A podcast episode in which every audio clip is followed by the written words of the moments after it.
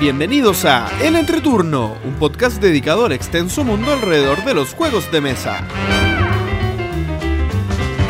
En este capítulo conversamos sobre cómo gestionar una ludoteca gigante y continuamos con otra participativa sección de El Entreturno Responde. Además, una interesante entrevista al diseñador de Captain Sonar, Roberto Fraga. ¡Que disfruten! El Entreturno.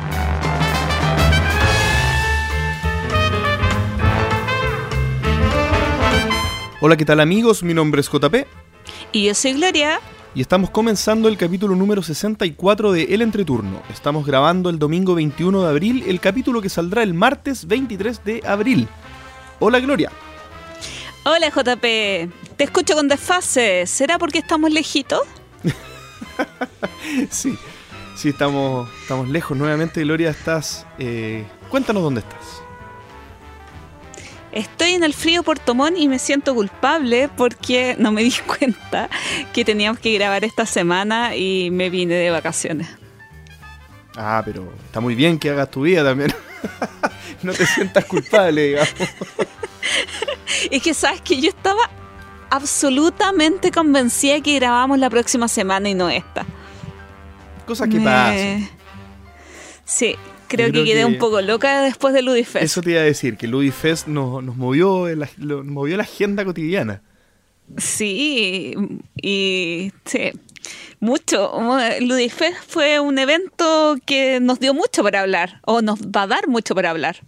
Es verdad, es verdad. Y yo creo que tal vez podríamos contar lo que fue de nuestras semanas partiendo por ahí.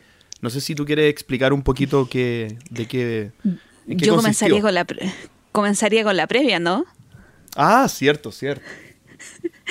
Bueno, eh, amigos, eh, se nos ocurrió eh, hacer una previa al Ludifest para juntarnos con amigos, gente que ha participado en el podcast y poder compartir un rato, no tanto de juegos, porque en realidad solamente jugamos un juego, pero conversamos muchísimo, ¿cierto, JP? Así es. Y bueno, vinieron los chicos de Más Lúdico, eh, Daniel y su socio, algunos amigos de editoriales, tiendas y distribuidoras argentinas. Tuvimos eh, como invitado estrella a Roberto Fraga, además de muchísimos amigos eh, del medio nacional, Fractal, Corruptia, Devir, etcétera. no quiero nombrarlos a todos porque se me va a olvidar alguno. Sí, Sí, mejor, mejor unos pocos nomás y decir un gran etcétera, porque la verdad había bastante gente. Fuimos como 30, ¿no? Eh, yo creo, porque de hecho cuando yo llegué un poquito tarde, entonces cuando yo llegué se habían ido unos varios. Sí, pero creo que se cumplió el objetivo. Eh, el objetivo de ese lugar era podernos em, juntar antes de Ludifest, compartir, conversar tranquilamente, porque ya en el evento todos estábamos más locos, más con ganas de jugar, más con ganas de, hacer cosas más activas y en ese momento podíamos estar un poquito más tranquilos. Sí, destaco también la posibilidad que tuvimos de juntarnos como industria latinoamericana. Yo sé que, fue una pequeña muestra de, de algunos países, de lo, de lo que conforma la industria que nosotros tenemos, pero, pero igual fue una buena señal de que tenemos una industria unida. Bien, logramos hacer este pequeño evento que nos acompañaron amigos de Argentina, eh, Roberto Fraga, que viene de Europa, eh, ¿cómo se llama? Eh, Daniel Mayo, que viene de, de Perú. Entonces se conformó esta, esta especie de, de... ¿Cómo se llama esto cuando hacen una, una cumbre latinoamericana pequeñita? Que, me da una muy buena idea de, las cosas que se pueden hacer juntos como continente. Así que me, encantó a mí ver eso. Y eso que lo hicimos súper improvisadamente porque eh, no teníamos idea que había que a Ludifest llegó Juan Pablo, que era de una distribuidora de, Colombia, que si hubiéramos sabido lo hubiéramos invitado. Es verdad, es verdad. Y una, había una chica brasileña también, pero esa ella hablaba puro inglés, así que no la iba a invitar. bueno, yo creo que había gente que hablaba inglés en la, en la previa. pero yo no.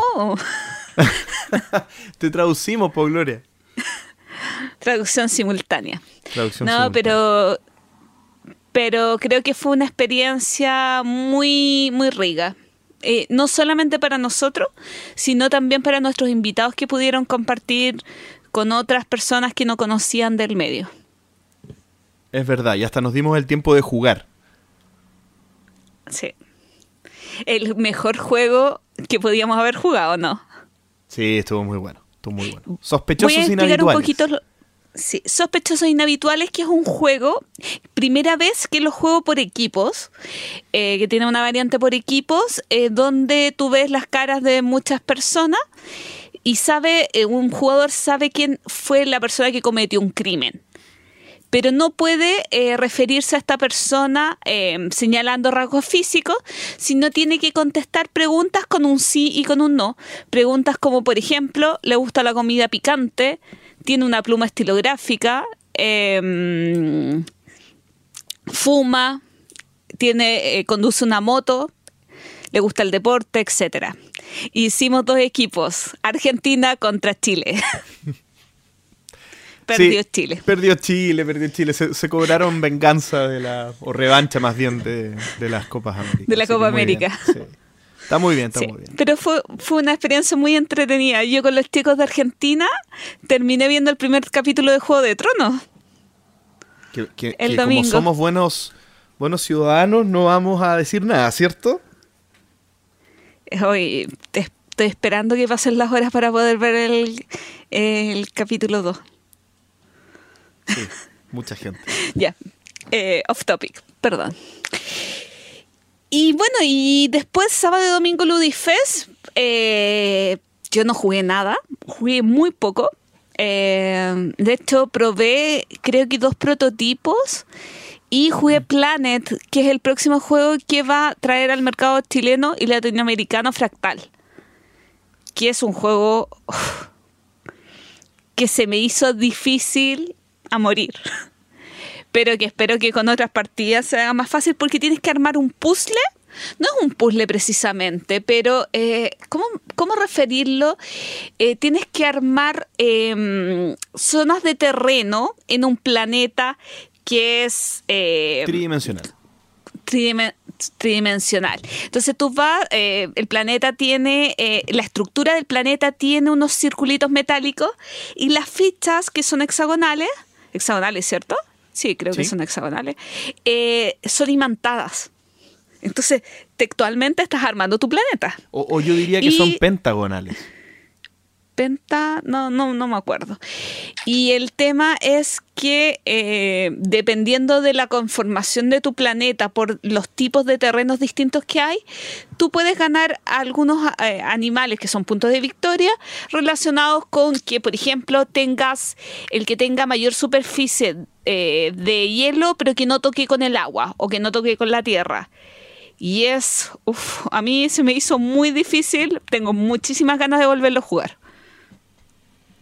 ¿Qué jugaste tú en Ludifest?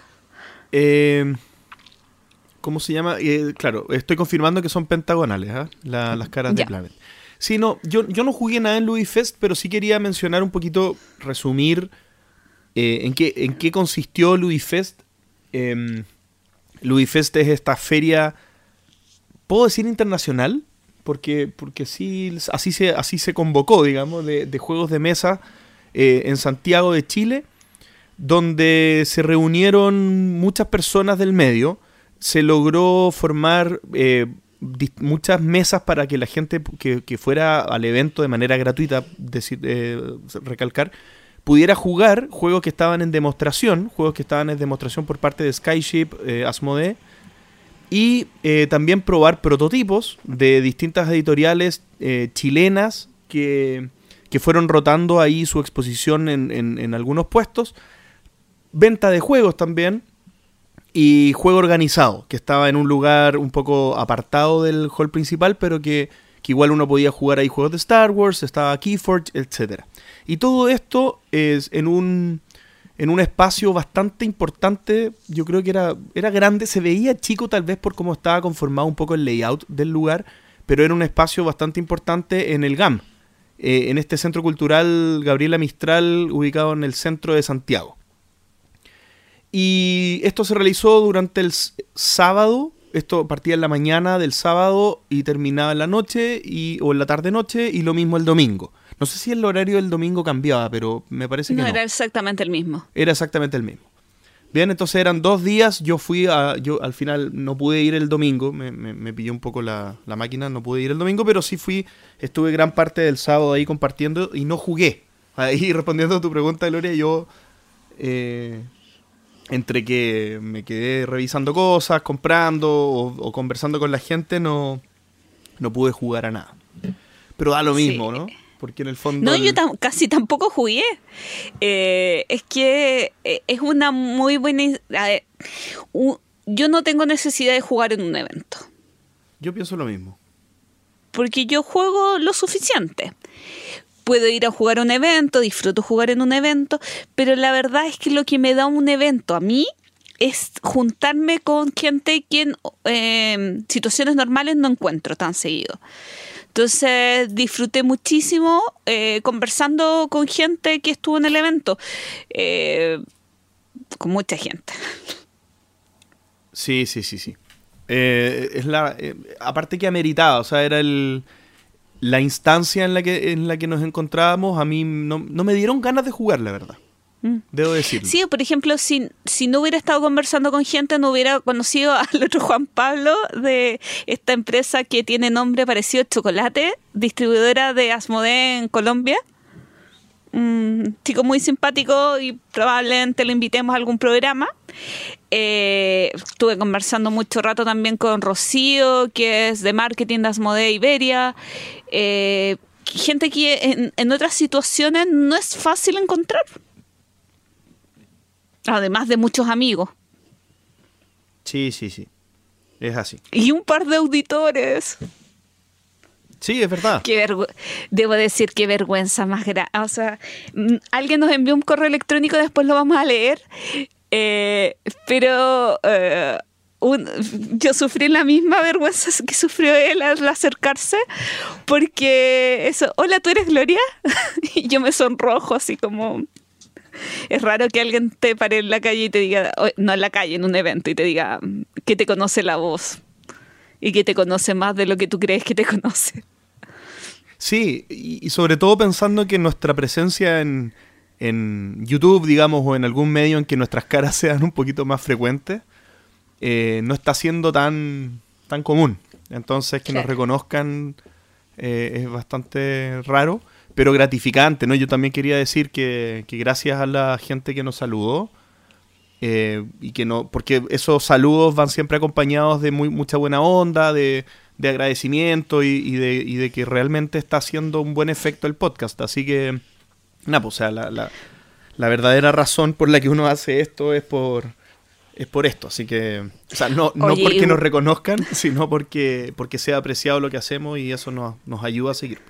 Así que muchas gracias. Hoy el domingo me encontré con algunos auditores, de nuestros auditores más fieles, uh -huh. de un inicio del podcast, eh, los muy queridos auditores, uh -huh. nos abandonaron, van como en el 50 y algo. Así que una tirada de oreja a Carlos y a ay, José Ignacio, que nos, nos tienen abandonados. ¿No, ¿No han seguido escuchando nomás eso? No, si nos están escuchando, pero muy atrasaditos. Ah, pero está bien. La gente tiene cosas no, que hacer, Gloria. Nosotros no, tenemos que a mí me, eso. A mí me duele el corazón, por más que es que José Ignacio me da risa, porque era del Team Pancho, entonces se fue Pancho y nos abandonó. Ah, está muy bien, está muy bien. Hay que, hay, entonces hay que lograr hacer mejor las cosas para que vuelvan los auditores. Son... Hoy... Ah, dime. ¿Y has jugado algo sí, además eso, de Ludifest? Sí, eso quería decir eh, rápidamente que, que, se nos pasó el tiempo. Eh, mencionar unos jueguitos que he probado. Finalmente pude probar Newton. ¿Y? Este, este juego que tenía pendiente de, de los italianos que a mí me gustan. Néstor Mangone, que es uno de los diseñadores de este, pero Simone Luciani, que es el que más se repite en algunos juegos que yo que a mí me gustan bastante. Lo jugué de a dos jugadores. La verdad, me pareció que, que no saqué el mayor beneficio del juego jugándolo de a dos. Pero, pero sí me, me entretuvo mucho. Es uno de estos juegos que, que uno tiene eh, muchas partes en el... Es un euro. Eh, es un euro con, con, con muchas, no, no, es una ensalada de puntos la verdad, pero tiene... Pero mucho combo. Tiene mucho combo, exactamente. Distintas partes del tablero y distintos tableros que hacen cosas distintas, pero que las cosas se van conjugando unas con otras. Por ejemplo, tiene un árbol de tecnología en lo que uno va desarrollando como lo que, lo que tú sabes. Tiene, tiene otra que es como la ruta del trabajo, que uno va ganando plata y activando otras cosas que se combinan con la ruta de tecnología. Y tiene eh, un mapa, digamos, donde uno se va moviendo y, uno puede ir dejando cubitos, eh, como dejando como tu presencia en universidades, en ciudades, y eso amplifica todos los puntos que uno gana en los otros lugares. Entonces, en el fondo, uno quiere hacerlo todo, pero no se puede. Y uno quiere elegir lo correcto, pero uno no sabe qué es lo correcto. Entonces, e, es ese típico euro que genera esa ansiedad de qué es lo que yo decido hacer y qué es lo que yo decido no hacer también. Eh, ¿No te molestó la falta de interacción? Mm, eh, ¿Sabes qué? No, pero la razón por la cual no me molestó es porque estaba aprendiendo a jugar. Bien, entonces en estos juegos donde hay poca interacción, me pasa que mientras yo estoy concentrado en lo que yo estoy haciendo, no lo noto mucho. Eh, te lo pongo al revés. En los juegos que yo tal vez estoy aprendiendo a jugar, y tiene mucha interacción y me atacan o me tapan o me hacen cosas directo, me molesta porque estoy tratando de aprender.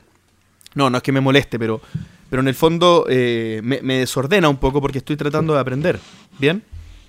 Entonces no, la verdad no me molestó, pero como lo jugué una pura vez, em, sí puedo, perdón, sí puedo decir que, que el proceso de aprendizaje del juego me pareció bastante entretenido y y lo típico, pues, cuando, cuando uno queda con muchas ganas de volverlo a jugar, es señal de que, de que algo generó el juego. Así que. Cuando quieras, JP, a mí me encantó Newton. Por favor, por favor. Pero, pero yo ya no te voy a decir más porque tenemos tantos juegos pendientes, Gloria, que, que, que no voy a engañarme a mí mismo. Y si se da. Sí, tú te engañas. Yo puedo hacerlo. Sí. Oye, eh, por segundo, eh, como segundo juego quiero contar que, volví a jugar el Heroes of Land, Air and Sea, este juego de, del mismo creador de los Tiny Epic, que se llama Scott Alms, si no me equivoco, lo tengo por acá, Scott Alms. Perdón, estoy con mucha alergia, disculpen. Y esta vez lo jugué de a cuatro jugadores. Lo jugué con mi hermano y con dos personas más, cuya identidad no revelaré. ¿Ya? Eh, Pero ninguno se llama Gloria. Ninguno se llama Gloria, sí, sí, ninguno se llama Gloria. Y debo decir que tengo sentimientos encontradísimos con esta experiencia. Bueno, yo ya había explicado lo que, lo que era este juego, pero muy brevemente les cuento que es un 4X. Es un juego de eh, tipo... Imagínense jugar Warcraft, que es, pero no la versión de rol, sino la versión de estrategia. De, de que uno maneja un ejército, tiene que destruir la base enemiga. ¿Bien? Y, el juego a mí me encanta, la verdad. Yo lo había jugado de a dos, les conté que me había gustado la experiencia, ahora lo jugué de a cuatro, me, gustó mucho más. Pero me pasó que una persona, y por eso no quiero revelar la identidad, una persona que jugó em, no lo pasó muy bien, la verdad. ¿Por qué? No, no voy a decir no lo pasó bien, no le gustó el juego. Bien, entonces. ¿Pero cuál fue la razón que da para que no le guste? No le gusta ese tipo de juegos, simplemente. Yo ahí no, no podría ahondar mucho porque tampoco lo conversamos tanto. Pero, pero sí, sí preguntamos directamente cómo había encontrado el juego y dijo, malo, pésimo, pero no importa, lo estoy pasando bien. Claro, pero, pero a mí me pasa, y aquí esto es súper personal, ¿eh? a mí me pasa que cuando hay alguien que no lo está pasando bien, eso afecta. Y no sé cómo te lo tomas tú, Gloria, y, si tú puedes como seguir manteniendo una experiencia buena, eh, incluso con el resto de los jugadores, si hay uno de la mesa que está haciendo, que está, que está pasándolo mal, digamos, que no está aprovechando el momento. Mm, creo que eso lo respondimos un poco en una pregunta que nos enviaron al entreturno responder la semana, el capítulo pasado. Eh, que a mí no me pasa mucho porque conozco bien mm. la gente con la que juego. Y salvo que sea un filler eh, en que a alguien no le puede gustar y puede pasarlo mal, es una experiencia tan corta que no vale la pena. Pero cuando entro a jugar un juego un poco más largo, pesado, eh, suelo eh, tener súper claro el perfil de los jugadores que juegan conmigo. Entonces no me imagino pasando esa experiencia. Sí, mira, no sé si me aquí, aquí hay un poco de responsabilidad de mi parte porque nosotros sabíamos el perfil del jugador al que le pasó esto. Y mm. nos arriesgamos. O sea, dijimos, oye, tal vez puedes explorar este juego que te pueda gustar, que no es tu tipo, pero que tal vez este juego sí cumpla los requisitos y no los cumplió y fue un desastre. y No, no fue un desastre. Eh, pero, o sea, es como yo con Gloomhaven. ¿Cómo?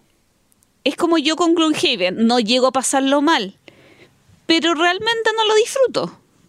Exactamente. Exactamente. O sea, no creo que yo te cause esa sensación de, oh, la Gloria lo está pasando mal. Pero en realidad preferiría estar jugando otra cosa en ese tiempo. No me lo pregunté cuando lo jugamos. La verdad fue hace tanto tiempo que no me acuerdo. Y, es que yo creo que Gloomhaven me gusta tanto que tal vez a mí me importó un poco menos. debo decirlo, debo decirlo. Bien, pero eso es materia de otra discusión. Eh, y por último, ah, dime. ¿Ah? No, que después que termines yo voy a comentar un jueguito chiquitito. ah, pero por supuesto. Em, es el último juego. Eh, es un juego que también he comentado antes, pero que, que también había jugado solo una vez y que ahora jugué varias veces y es Word Chest. Este juego abstracto de uno contra uno o dos contra dos, pero nunca lo he jugado dos contra dos. Em, en el que uno maneja unas fichas. Y las fichas son eh, combatientes de ciertas habilidades. Uno tiene cuatro combatientes. Y cada uno de esos combatientes tiene en total cuatro o cinco fichas.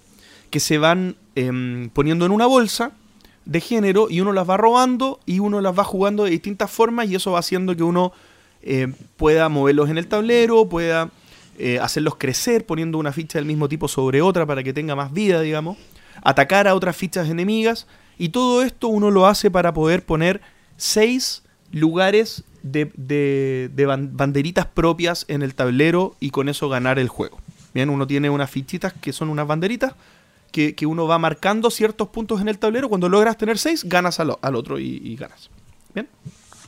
Esto lo jugué contra mi papá y le gané todas las veces. Y mi papá quedó muy molesto. Lo lamento mucho, padre, si estás escuchando, no creo, pero lo lamento. Eh, y estuvo muy bueno, la verdad. Eh, eh, me gustó muchísimo el juego y lo había probado en su momento con los, con los 8, o sea, se juega 4 contra 4, pero recomiendan jugar un seteo inicial en el primer juego, entonces solo había probado ese seteo inicial y ahora probamos todos los bichos, eh, los 16 bichos que trae el juego y las combinaciones que se van generando son maravillosas, o sea, de verdad el juego genera entre las habilidades de las distintas cartas, dependiendo de los cuatro que te tocan, que dicho sea de paso se pueden ah, draftear también, entonces uno más o menos puede armar su, su ejército, pero las combinaciones que se generan son muy buenas, son muy entretenidas, la verdad. No, ¿Dependencia el idioma por las cartas? ¿El idioma? Sí. Es, sí, pero son 16.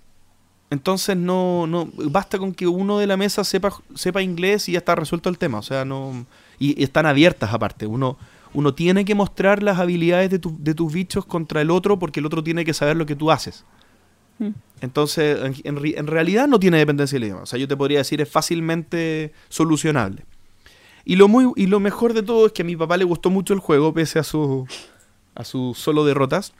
Y a mi hermano le gustó mucho el juego. Que ahí, eh, este, este es uno de esos típicos juegos que esconden muy bien lo abstracto slash euro que pueda tener por una buena temática.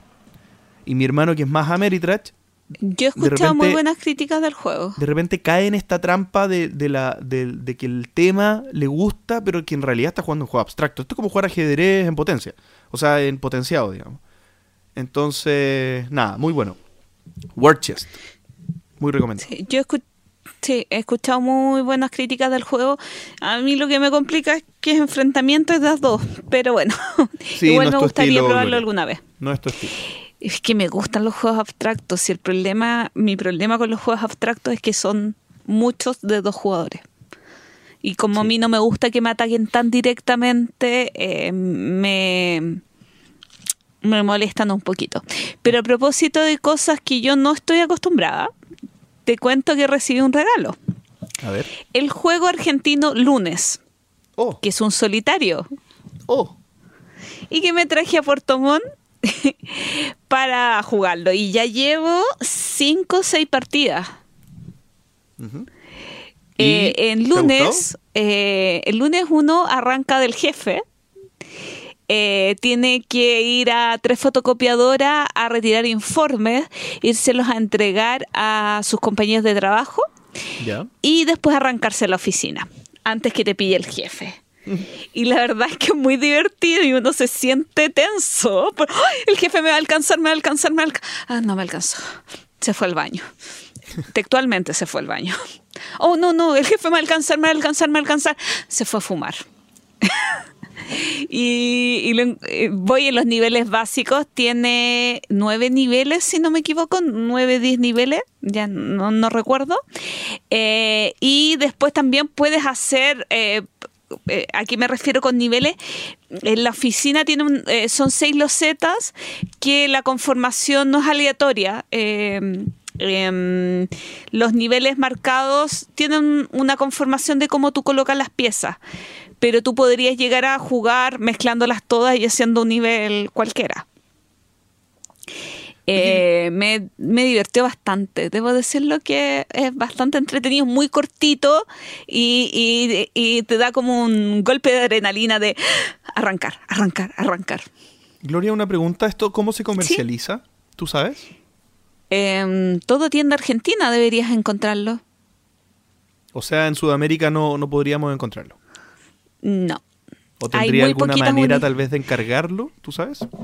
Eh, yo no lo sé. Muy poquitas unidades llegaron por, por el, el, dragón azul que lo trajo para Ludifest, pero creo que no fueron más de 5 o 6 unidades.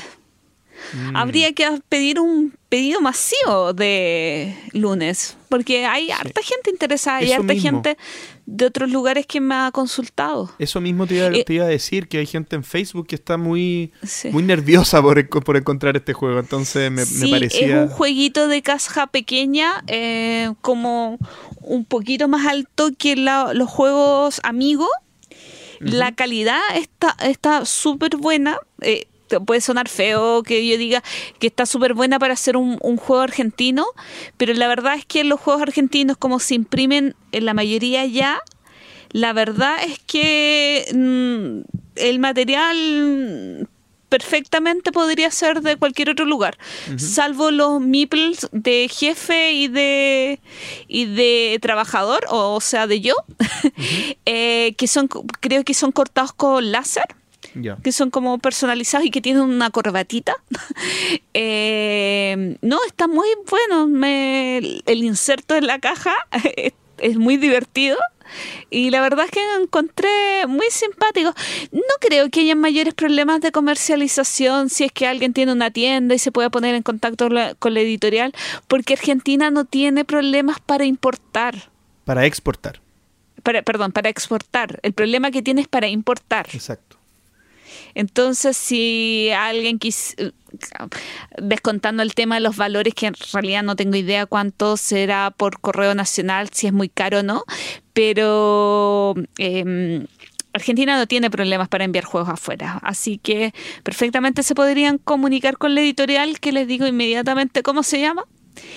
Em, y y pedirle un par de lunes porque ah, y, tiene una variante que si tienes dos lunes puedes jugar competitivo dos con o sea, de dos personas. Juego de 10 a 15 minutos, dureza 1.5, es muy livianito y la editorial es Super Noob Games. Excelente.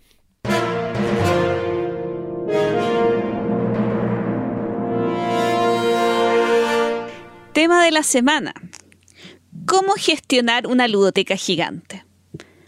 Para cada persona, el tema gigante va a tener que ver con sus capacidades económicas y físicas, pero queremos tratar ahora eh, cómo hacemos nosotros para gestionar una ludoteca que ya está llegando al límite de la capacidad o ya la sobrepasamos quizá.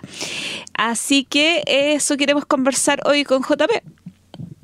Es un tema es un tema, no es difícil, pero es un tema que uno esconde bajo la alfombra muchas veces, o, al menos yo creo que a mí me pasa algo, algo similar. Y si, si me dejas decir eh, lo, obvio primero es que, es que es que esto va a depender de cada persona, ¿cierto? Y, y, y, por qué lo digo? Porque tiene muchas dimensiones esto. ¿bien? Una dimensión es eh, el tema del coleccionismo, que ya lo hemos tratado muchas veces. Y otra dimensión es qué es grande, digamos, qué es una ludoteca gigante versus no. ¿Ya? Y acá el primer punto que yo quisiera tratar, Gloria, para ver si algo, si una ludoteca es lo suficientemente grande o no, es el tema de, de cuál es la importancia que tiene en mi vida los juegos de mesa, ¿cierto? O cuál es la importancia que yo a mi nivel, a mí, en mi familia o tal vez o, la forma en que yo vivo en mi casa, digamos, soy capaz de darle ese espacio y esa atribución al juego o a los juegos en mi hogar.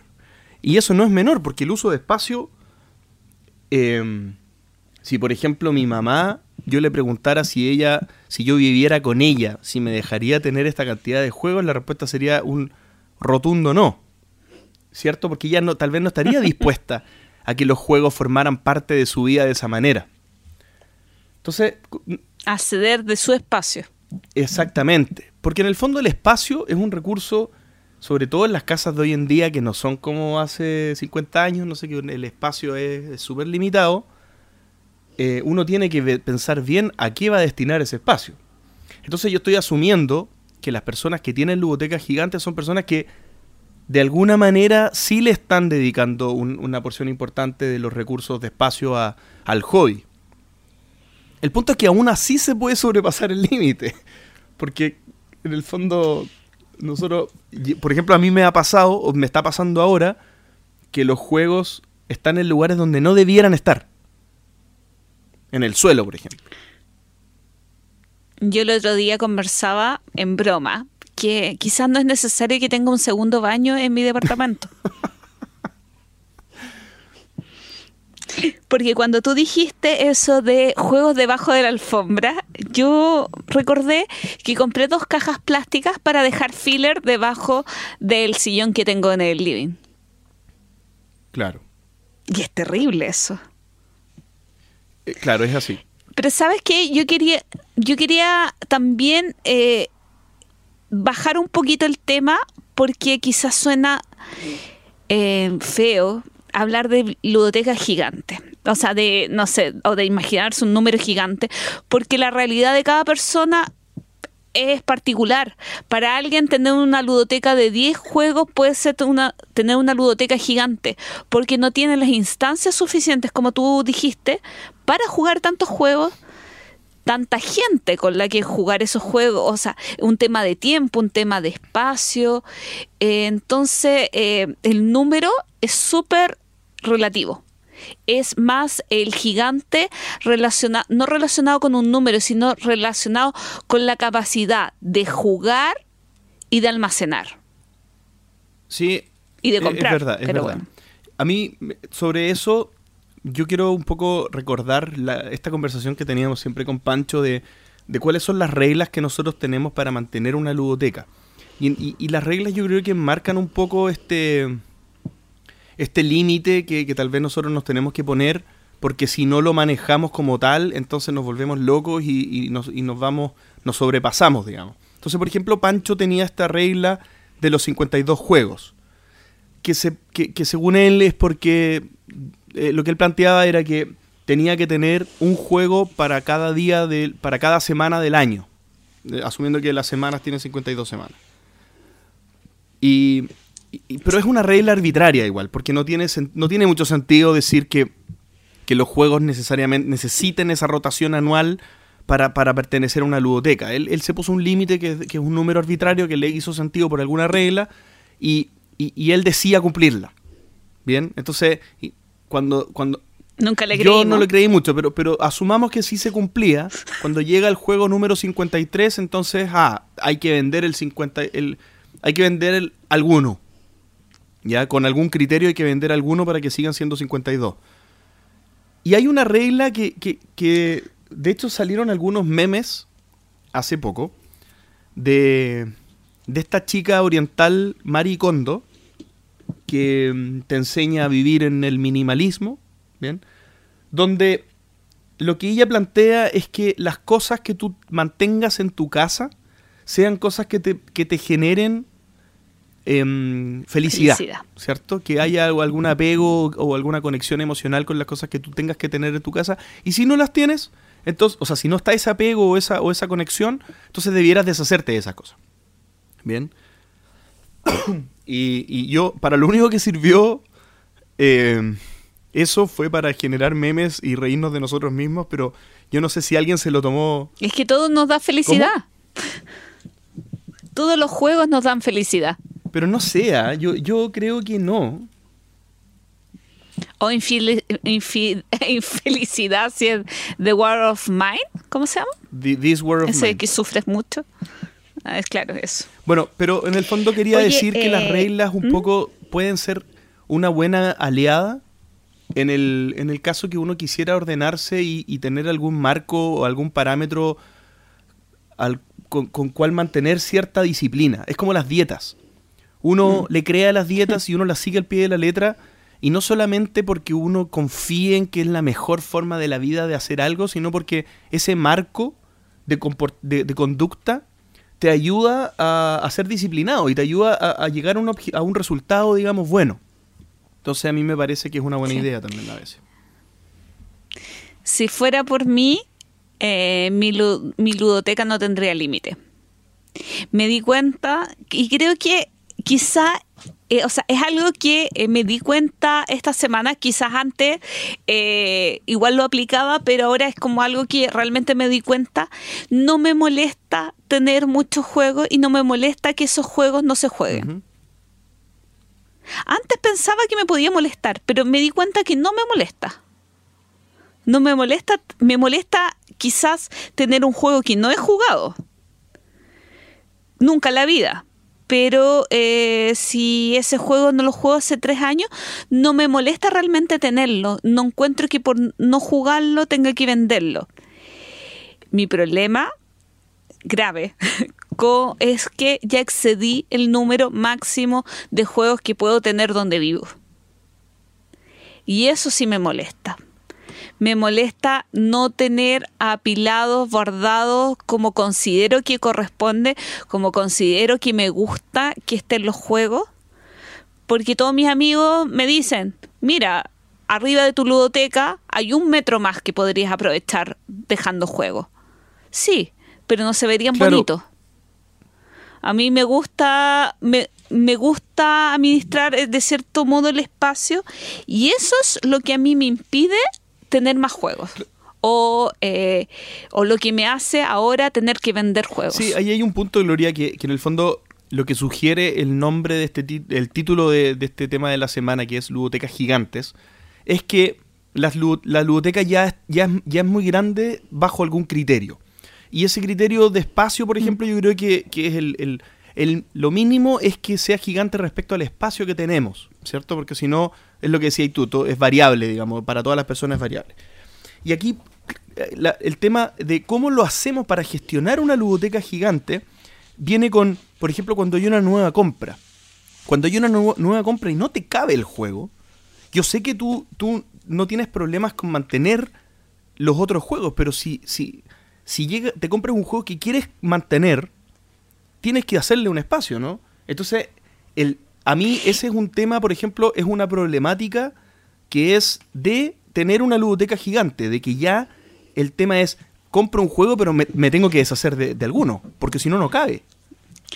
¿Cómo lo haces ahí? Incluso es, es más sencillo porque hay un juego que tú quieres mucho, que te gusta y que sacas o sacarías a mesa mucho, y ese juego tú quieres que esté en un, en un sitio especial de tu ludoteca, en la parte más destacada, en una parte central, junto a la misma editorial, junto al mismo autor, da lo mismo como ordene los juegos, pero eso significa sacar un juego que incluso ni siquiera vas a vender, sino lo vas a cambiar de sitio.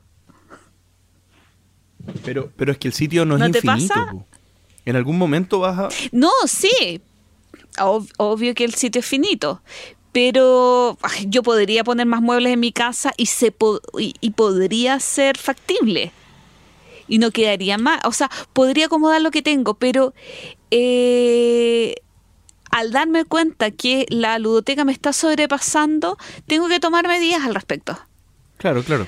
¿Cuáles son las difíciles? Claro, eso, eso es lo que, lo que me pasa a mí. Y yo la verdad, yo estoy en, una, en, una, en este momento que estamos enfrentando el tema de la semana, justo en un momento en el que mi, mi biblioteca está sobrepasada en su tamaño y tengo que tomar acciones y las acciones no las, no las he tomado, pero, pero es más que nada por falta de tiempo, porque poner, ponerse a vender juegos, yo lo, yo lo quiero hacer, lo, de hecho lo he hecho muchas veces y lo quiero seguir haciendo, pero toma tiempo, porque hay que sacar las fotos, hay que prepararse, hay que hacer los contactos, hay que mm, de repente agarrar los juegos, partir a una estación del metro, entregarlos. No, no, es tan.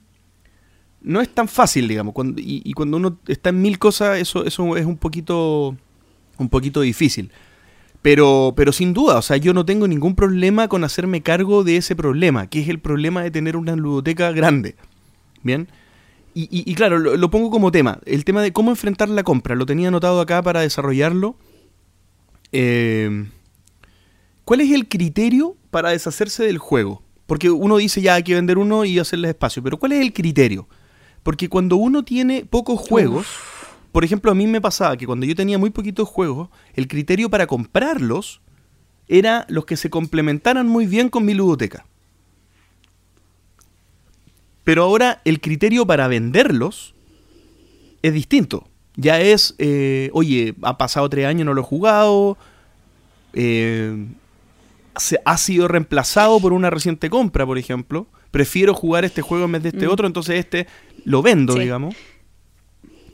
Sí, es que es terrible que uno llega a comparar juegos que en realidad no tendrían por qué ser comparables. Yo voy al caso de Fight Drive con Yamatai son del mismo autor, tienen algunas cosas similares, pero son muy distintos. Pero si tú me das a elegir, siempre te voy a decir que quiero jugar un Fight Drive. Claro. Y el Yamatai lo voy a reducir a una vez cada dos años, siendo que es un buen juego y que me gusta. Entonces ya saqué Yamatai a la pila de juegos que se vende. Eso, eso está muy bien. Yo, yo con el tiempo, Gloria, creo que le he perdido el miedo a, a eso que uno dice, no, probablemente el día de mañana, no sé, por ejemplo en el caso que tú dijiste de Yamatai y Five Tribes, eh, no, es que tal vez me aburra de jugar Five Tribes y me den ganas de jugar Yamatai como para jugar algo más fresco, algo más distinto. Pero la, verdad, en, mis muchos años de jugón, eso no me ha pasado nunca. Pero sabes que te doy el caso opuesto.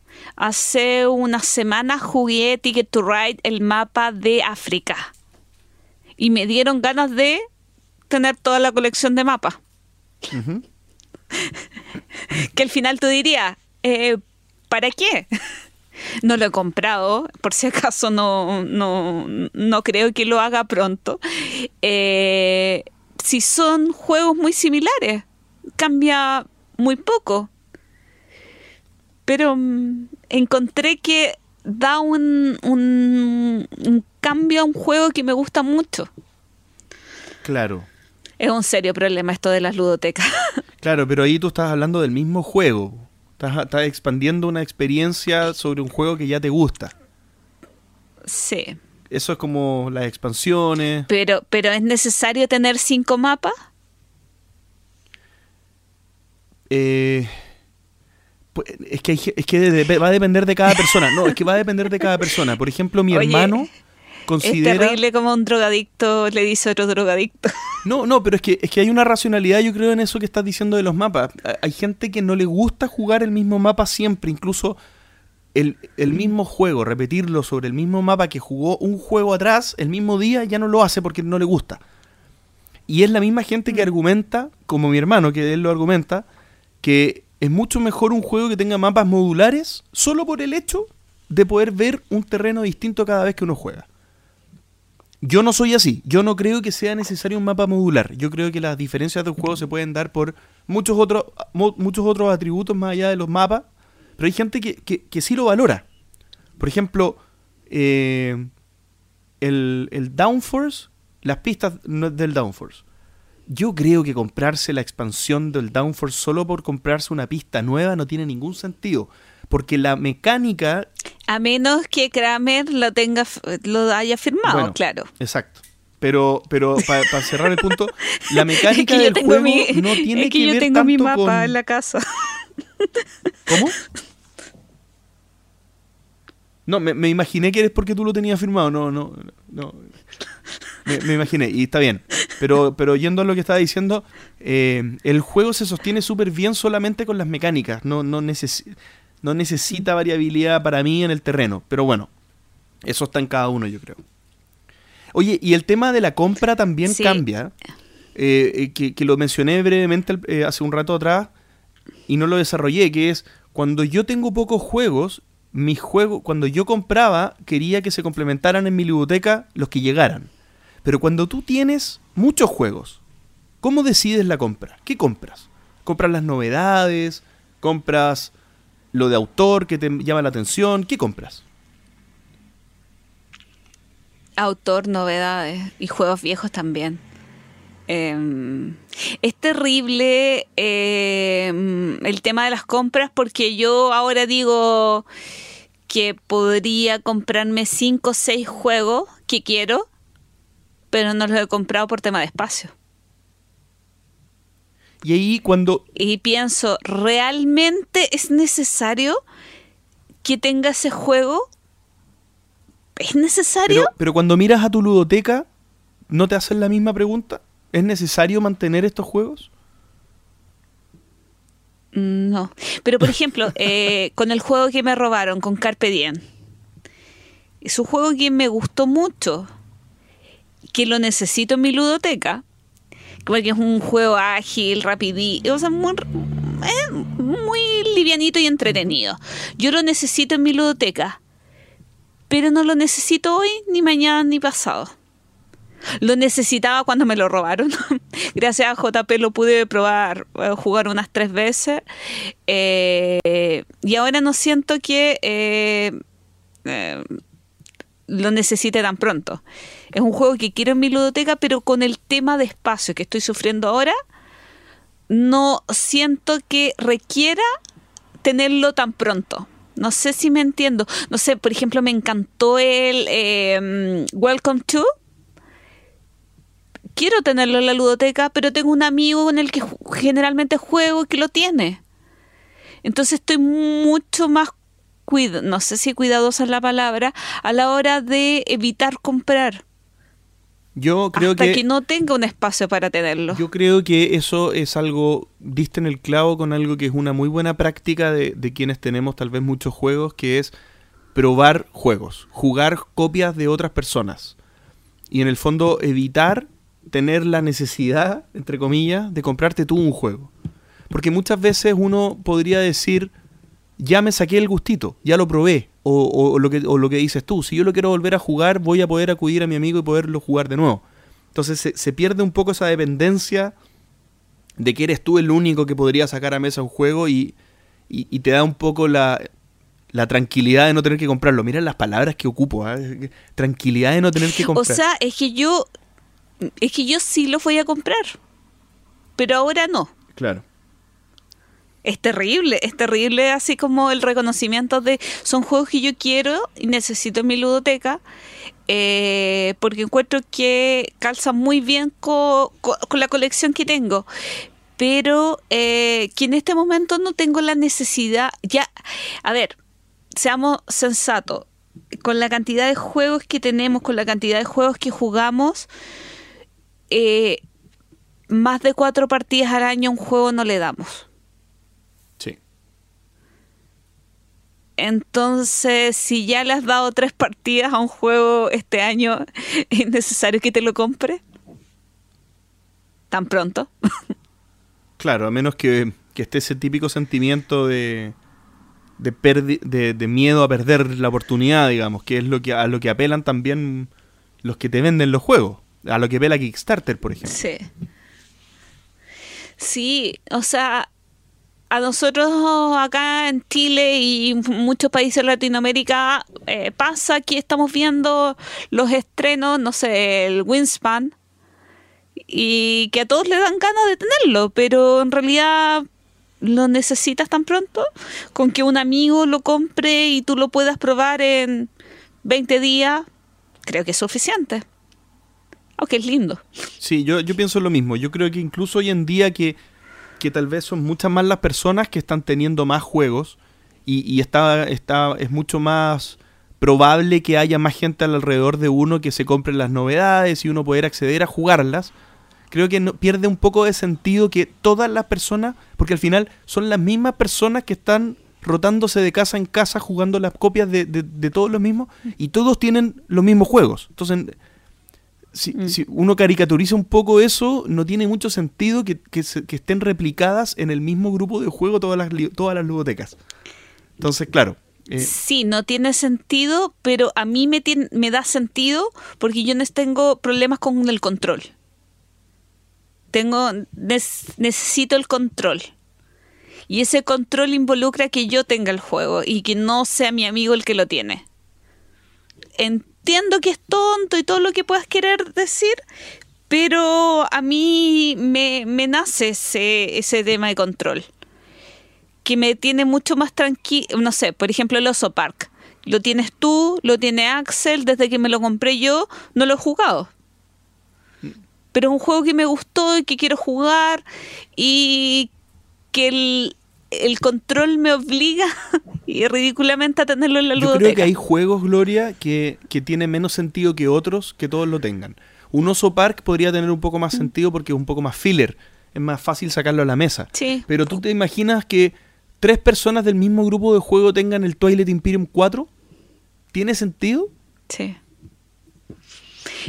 Sí, por ejemplo, yo estaba viendo el On Mars de Vital. Lacerda, que después va a salir a un precio absurdamente caro y en Kickstarter no estaba tan caro.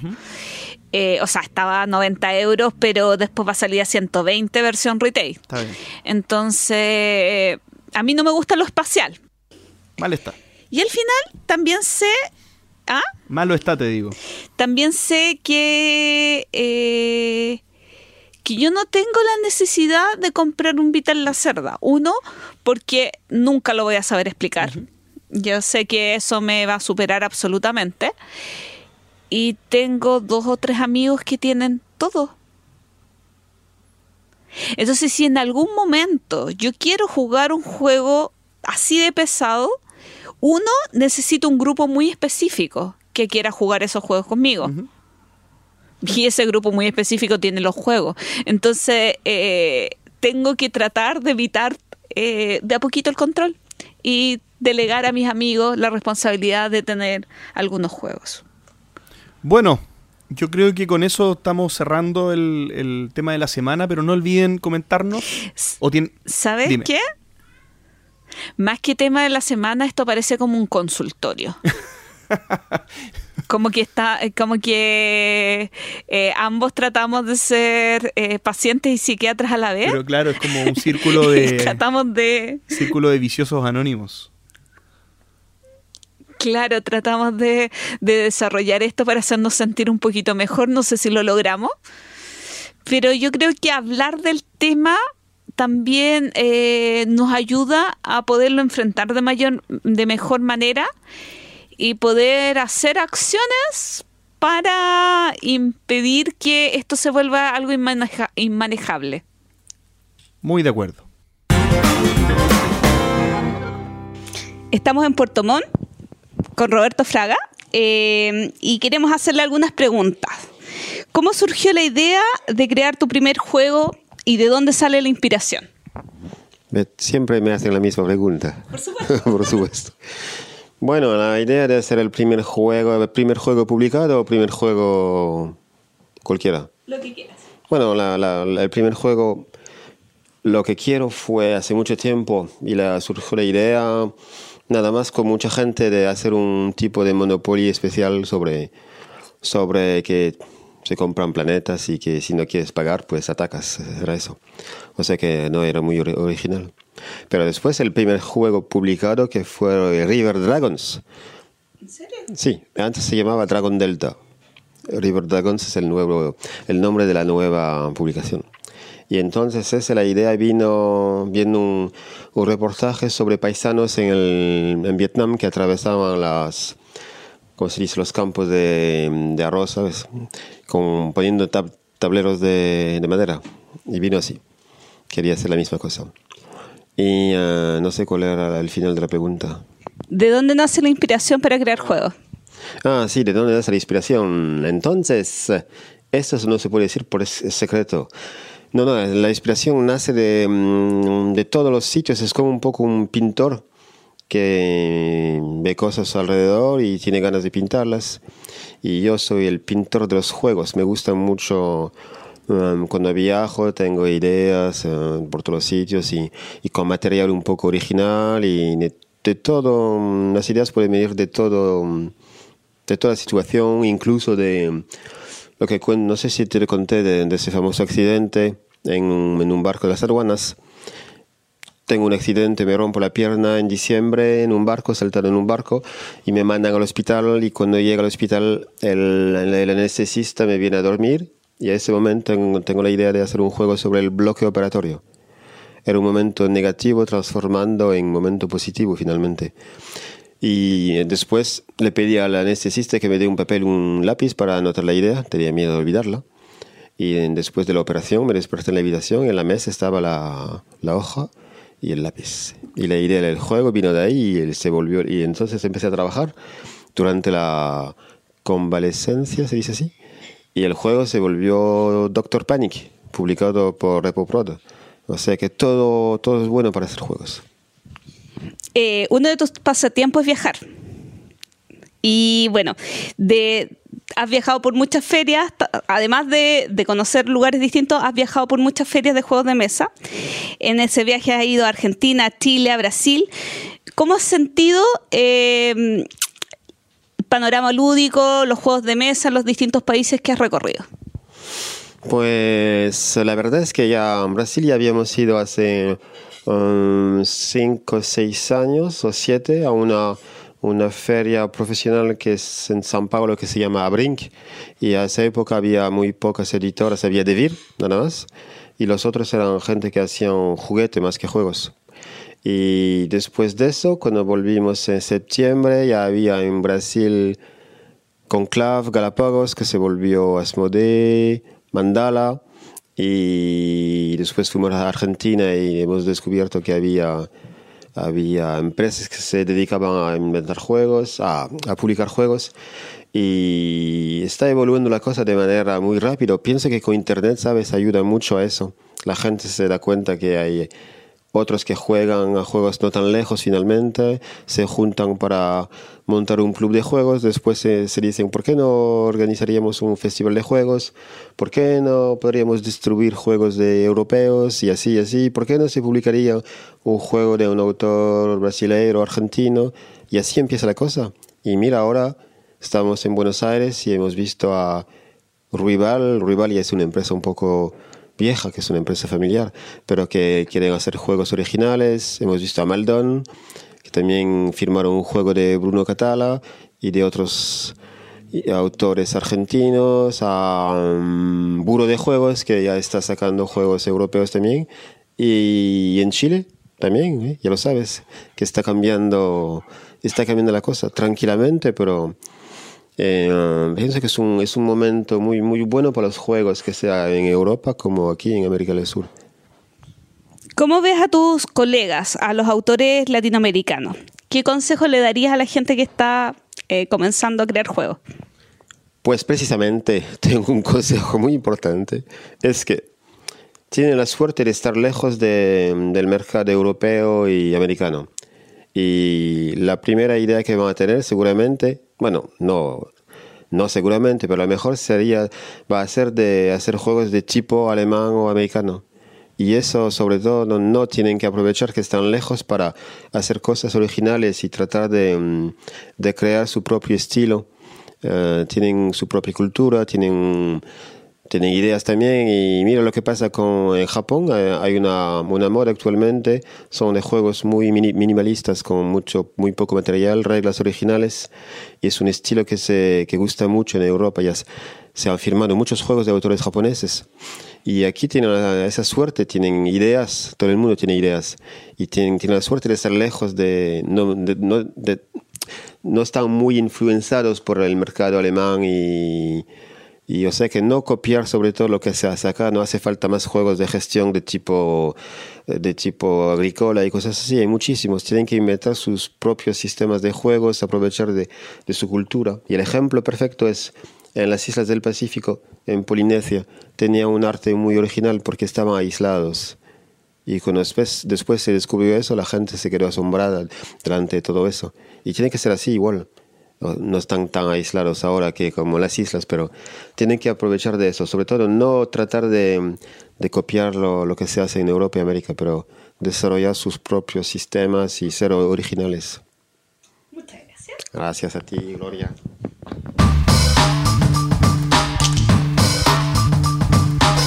El entreturno responde.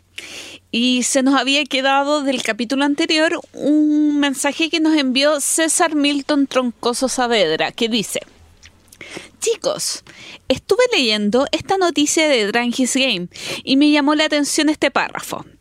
Lo cito. Ahora junto a otras pequeñas empresas y autores del sector, eh, reunidos bajo las asociaciones ISPA y Ludo, desde Trangis reclaman que los juegos sean considerados como cultura por su indudable valor artístico, educativo y lúdico. Ahora mismo eh, están en un proceso, en un área difusa, que se le aplica el IVA normal en vez de un IVA, IVA reducido. Y sin embargo están considerados como obras literarias ilustradas. Tampoco existe ninguna forma legal de registrarlo, por lo que nos sentimos muy desprotegidos. César dice, ¿qué les parece el considerar los juegos de mesa como obra, eh, como obra literaria ilustrada en lugar de un joven, hobby de entretención? Eh, ¿Partes tú o parto yo? Mira, yo quería hacer dos aclaraciones, no sé si dos aclaraciones, pero bueno, Trangis es una editorial española, eh, ISPA es una asociación de editoriales eh, españolas que tuvimos a Pac Gallego hace un como dos años en una entrevista y Ludo es una asociación de creadores de juegos, de um, autores y en España se da la situación de que eh, todo lo que es literatura y algunas otras cosas más artísticas tienen un IVA reducido y esto no se aplica a los juegos de mesa. Y en comparación eh, con la situación chilena, eh, y creo que en toda Latinoamérica, el IVA para los juegos, para la... No, en Argentina creo que puede ser que el IVA sea diferenciado para los libros, pero por lo menos en Chile eh, el IVA es el mismo para todos, salvo para alcoholes, cigarrillos y otras cosas que tienen un IVA sobre el IVA. Pero la pregunta era otra. Eso solamente eran algunas aclaraciones.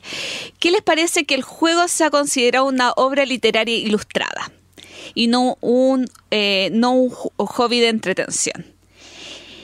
Em, es que yo creo que puede ser ambas cosas. En el caso de la obra literaria ilustrada, es de lo que se referían eh, para el tema de la propiedad intelectual, que muchas veces se registraba así, se registraban los textos y las ilustraciones como, como un mundo para resguardar los derechos del autor.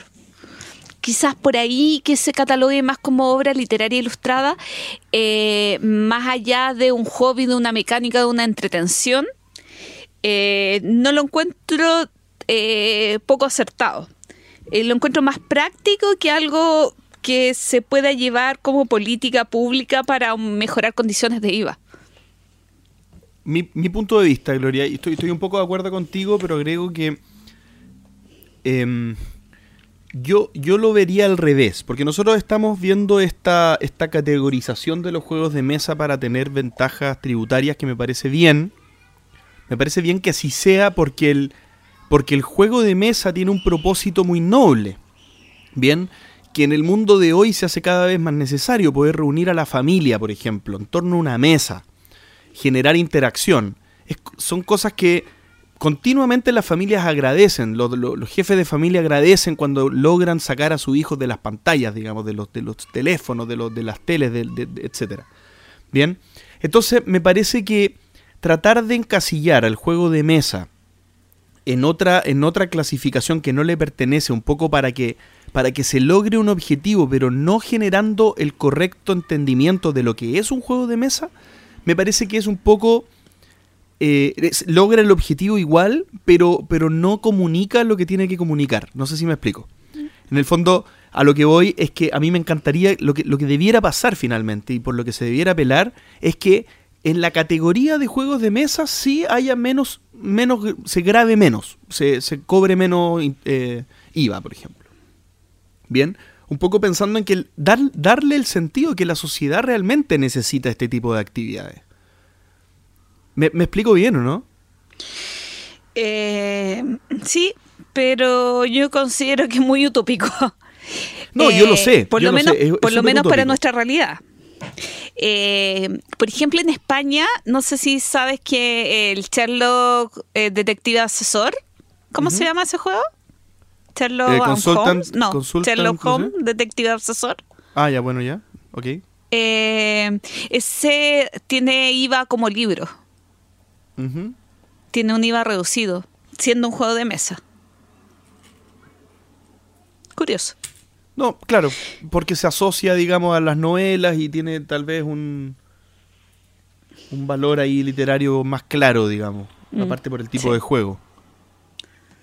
No, pero, pero el tema es interesante y, yo creo que se mueve entre la utopía que planteo yo y lo más concreto que es eh, el aprovechar las reglas del juego actuales para poder mm. tratar de sacar el mejor escenario posible con lo que hoy día tenemos. Pero pero lo utópico es lo que más o menos dicta a donde queremos llegar. O sea, deberíamos siempre luchar por lo utópico y si no se puede, ir ganando batallas pequeñitas. Jano eh, nos escribió para contarnos, más que una pregunta, eh, nos dice eh, que hace tres semanas, de lunes a viernes, que no hay un día que no nos escuche. Y yo dije, cuando, bueno, en este momento voy en el capítulo 38, partí en el 1. He escuchado algunos capítulos y no ha habido ni uno que no me haya gustado. Y les agradezco mucho por la buena onda y las ganas eh, que le ponen al podcast. El sábado fuimos con mi polola a Ludifest y conocimos a Gloria. Debo admitir que me puse nervioso ya que no sabía cómo saludarla. Entre paréntesis, nunca, nunca me había pasado que quería saludar a alguien a quien yo conozco, pero que a mí no me conoce. Y por eso olvidé preguntarnos si nos podíamos sacar una foto. Para la próxima no, me, eh, no se me olvidará. Le conté que escucho entre dos y tres capítulos diarios y no me creyó. Pero fue tan simpática, amable, que, tengo, eh, que si tengo que elegir un team, eh, me uniría al de ella. Y yo solamente quería aprovechar de contestar que para mí, por lo menos, igual es súper raro y vergonzoso que alguien se acerque, y lo había explicado en la introducción, y me diga, hola Gloria. Porque uno no está acostumbrado, o sea, uno comparte acá eh, sus apreciaciones sobre los juegos, sobre el mundo, trata de hacer crecer el hobby, eh, comunicándole a gente que siente que comparte lo mismo, pero llegar al cara a cara es otra cosa y igual es curioso, chistoso y cómico que te digan hola en la calle. Sí, pero ya lo, es lo que mencionamos, ¿cierto?, al principio del programa y se agradece, pues se agradece harto. Sí, muchas, muchas gracias, Jano, y a toda la gente que se nos acercó. Eh, a, conversar en Ludifest. Oscar Salazar. Ah, perdón. Es que esto que estemos un poquito lejos, de repente corto JP sin querer. No, solo dije así es. Así que por favor. Muy bien. Oscar Salazar nos escribe: Hola amigos del entreturno. Desde hace unos meses tengo un dilema. A ver si me ayudan a resolverlo. Gran parte de mi entorno familiar de amigos y del trabajo ven a mi afición a los juegos de mesa como algo infantil. Ciertamente, como tanta gente está pensando de este modo, estoy empezando a preguntarme si no tienen razón. Dada mi edad, que tengo un hijo pequeño, lo estoy considerando. ¿Ustedes qué piensan? De momento pienso quedarme con algunos juegos para mi hijo, pero estoy en duda si seguir jugando o comprando juegos de mesa. Muchas gracias por sus respuestas y un abrazo desde el otro lado de la cordillera. Em, esto da para muchas cosas, em, pero... Ánimo, Oscar. claro, claro. Em, el tema de partida lo, hemos, lo hablamos con Carlos Emilio Borras mucho, el tema de, de, la, de, qué tan importantes son los juegos para las especies, ¿cierto? Ni siquiera para el ser humano. Y, esto y, y, los, y los juegos van cambiando dependiendo de las edades, ¿cierto? Pero son siempre importantes. Eh, de hecho, eh, Carlos Emilio nos comentaba sobre esta analogía de que uno siempre juega. En el trabajo, cuando uno está trabajando, está jugando, está jugando el rol que le corresponde en el trabajo.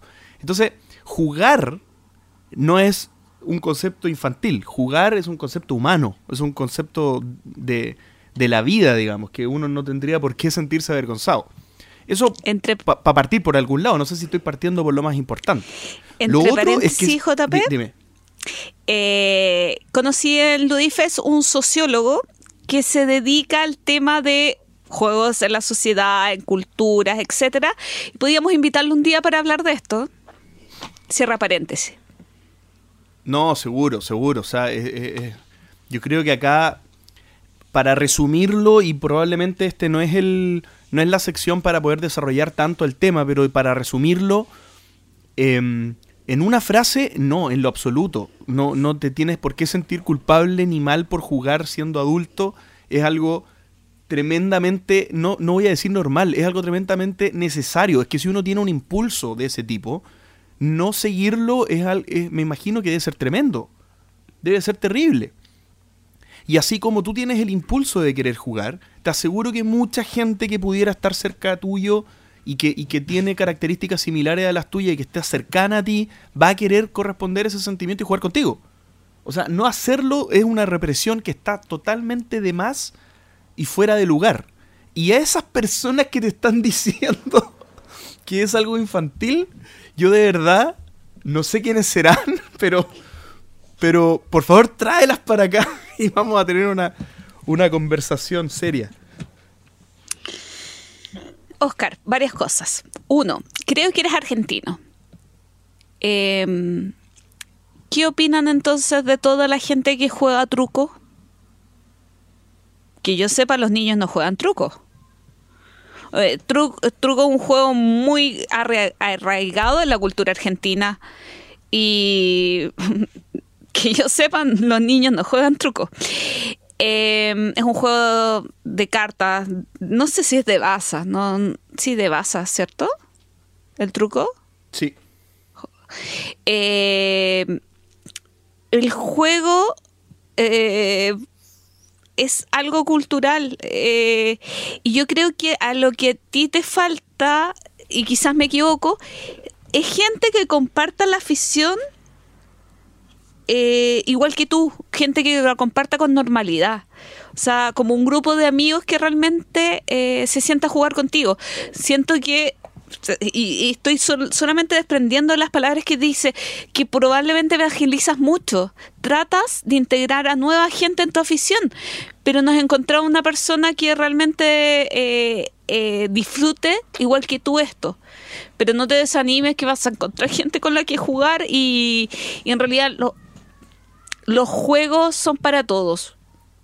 Y, no, de verdad no te desanimes porque si yo me fuera un fin de semana con mis papás al campo, estaríamos jugando y no porque yo lo proponga, porque ellos me propondrían jugar naipes y no, y no es broma. Y tienen setenta y tantos años, no son niños. Excelente. Sí. Más preguntas. Siguiente pregunta. Oye, como que quedé un poquito un poquito, no, no, no sé, no como cargada, como tensa. Ya. José Luis Zapata nos pregunta, que entre paréntesis, eh, eh, Pancho se juntó con Zapata en, México. Tuvimos casi un crossover del entreturno con María Chemipel. ¿Qué opinan de la profesionalización de los medios en español relacionados con los juegos de mesa? la verdad siento que lo, lo que más, eh, lo más que muchos logran es crear reseñas y poco más. ¿Qué medios hispanohablantes van a la vanguardia proponiendo contenido interesante? Yo creo que acá, Gloria, tú, tú manejas más de... Sabía que JP me iba a decir eso. De medio en español. No, pero, pero a mí me gustaría responder desde lo general y tú puedes ir a lo particular. Yo creo que aquí hay una, hay una regla que es un poco lógica que es eh, donde se mueve más masa de algo es donde hay más posibilidades de que algo se profesionalice. Bien, eh, es como los deportes. Los, deportes que logran profesionalizarse más son los que tienen más grandes aficiones, los que tienen más hinchas, digamos, de determinada disciplina, y esos son los que logran mover, eh, voy a decirlo feo, pero es un negocio probablemente, pero, pero, pero al margen de que sea un negocio, logran mover intereses, eh, ganas de hacer cosas, etcétera.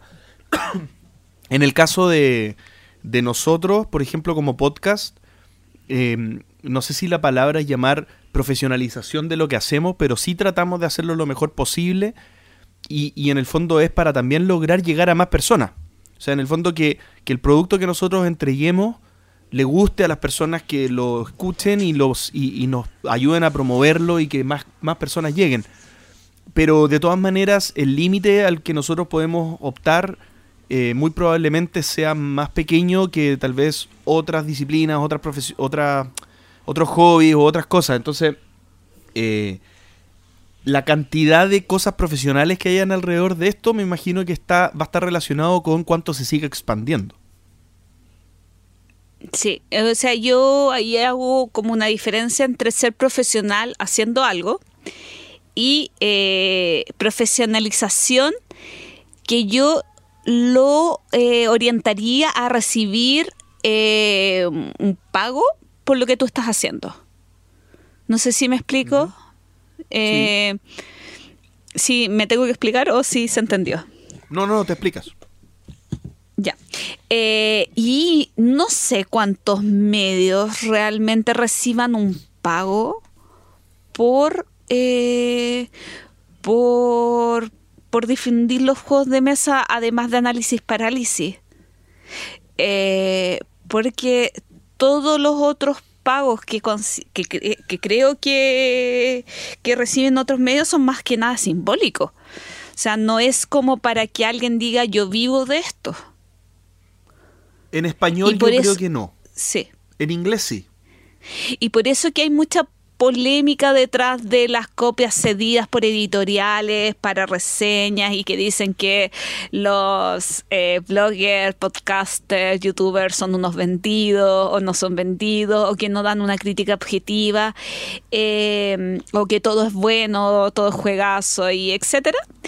Eh, porque en realidad como JB nombraba, eh, no somos tan masivos como para eh, poder generar eh, temas más neutrales.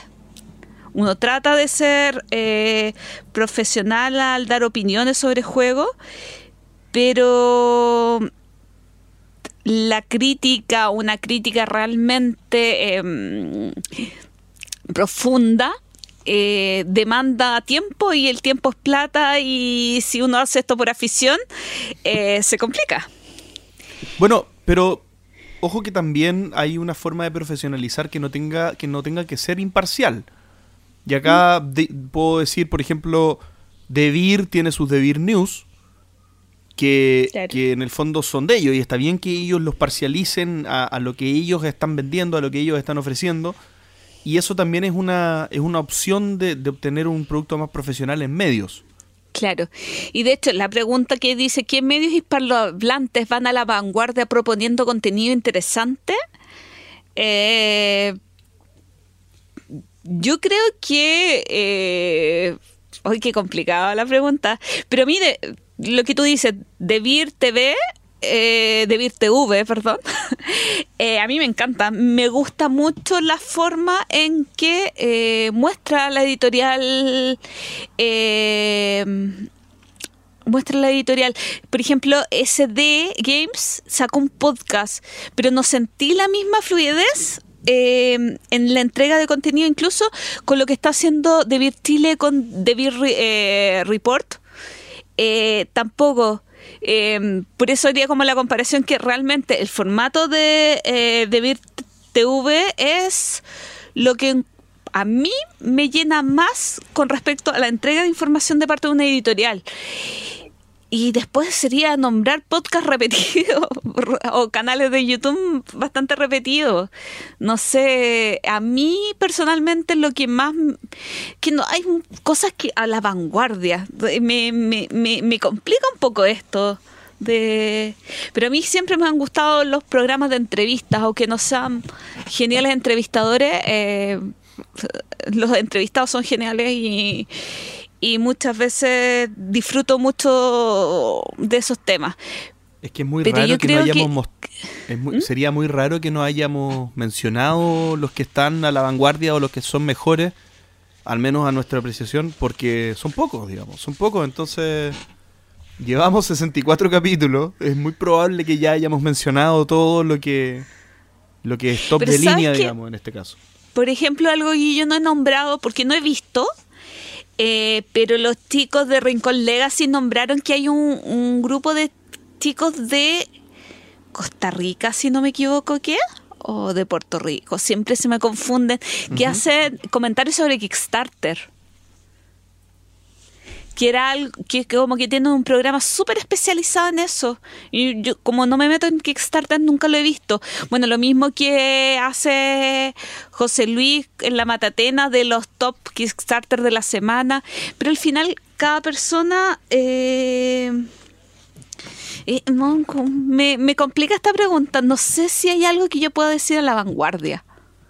Que como que se adelante a los tiempos, que sienta que que es lo que toda la vida he querido. no sé. No, claro, vanguardia tal vez suena muy... Algo en inglés que tú quieras recomendar, JP.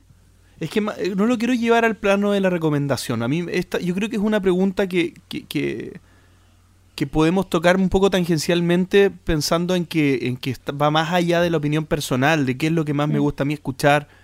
Yo creo que, por ejemplo, ¿qué me gustaría hacer respecto a esta pregunta? Es comparar cómo eran los medios hace 10 años y cómo son hoy día. Bien. Yo creo que ha habido una evolución y esa evolución para mí tiene mucho sentido que sea proporcional al tamaño de la industria que tiene hoy. Yo, probablemente hace 10 años no me habría imaginado que ni en inglés hubieran podcasts o, programas de medios de algún tipo que se dedicaran 100% a esto como un trabajo. Hoy hay varios. Bien, y se, y se financian por Kickstarter o por campañas de crowdfunding que se hacen una vez al año y son por lo general siempre exitosas. Bien, entonces me, parece que la, que la profesionalización se, da de manera natural y se está dando de manera natural eh, partiendo por los lados donde son más masivos. El inglés eh, es un idioma más masivo en este hobby eh, por hoy por lo que van, van un poco más avanzados y, permiten reunir una masa suficiente como para que esto esté ocurriendo más, digamos. Pero en español no nos quedamos atrás, o sea, también comparemos hace 10 años quiénes estaban en español. Eh, eso mismo estaba pensando, el filtro también del tiempo. ¿Quiénes estaban hace 10 años? Estaba Kieti, estaba Bislúdica, que igual cumplió 10 años, eh, pero ¿qué otros medios estaban hace 10 años? Y todavía siguen eh, porque eh, Mac TV Mac TV eh, un minuto por juego. Eh, y ya no están. Entonces como como qué perdura y cómo perdura en el tiempo claro, claro. muy difícil pregunta José Luis Zapata. Siguiente pregunta siguiendo con los medios, David Franco nos pregunta, hablando también de medios sobre juegos de mesa, ¿no creéis que los podcasts españoles son muy diferentes a los podcasts latinos? Los podcasts en inglés, dijo. No, españoles. Ah, españoles, perdón, es que justo se cortó. Em, eh, no sé, po. dime tú, Gloria. ¿Sabes qué? Eh, yo creo que eh, David em, es más una apreciación tuya. A ver, ¿qué tienen los podcasts eh, latinoamericanos a diferencia de los españoles? que tenemos menos acceso a los juegos. Y que eso nos hace un poco más no depender de la novedad, un poco.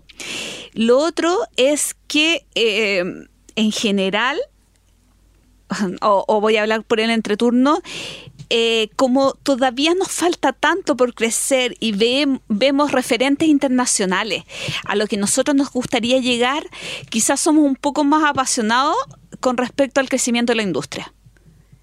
Y quizás nos enfocamos, eh, no sé si más en la gente que sabe menos y, nos y queremos entregar conocimiento, queremos entregar otras realidades em, y eso quizás sea distinto a lo que se vive en España, porque en España hay mucho de todo y nosotros no tenemos tanto. Nos encantaría llegar a, poder eh, tener un mercado tan creciente como el que tienen en España y quizás eso hace sentir que estamos, un poquito más frescos, quizás no estamos tan, va a sonar feo, contaminados por la llegada y llegada y llegada de juegos y todo eso. Eh, quizás todavía tenemos más ilusión por más que llevemos harto tiempo jugando, eh, en relación a otros podcasts, creo, quizás, no sé. Probablemente me equivoque. Yo, me imagino, Gloria, que, que nuestro caso es atípico. ¿ah? No, nosotros, yo, yo siempre me he encontrado un programa nicho dentro del nicho. Bien, y, yo creo que nuestra, nuestra visión, que con nosotros lo planteamos con Pancho, que, cada uno desde su propio prisma busca eh, aportar al hobby y que crezca el hobby, eh, no sé si es tan compartido por todos los podcasts que han sido hechos en Latinoamérica. Me, parece que, un poco que un poco en esencia sí serían algo parecidos, al menos en lo que buscan, o en los estilos, digamos.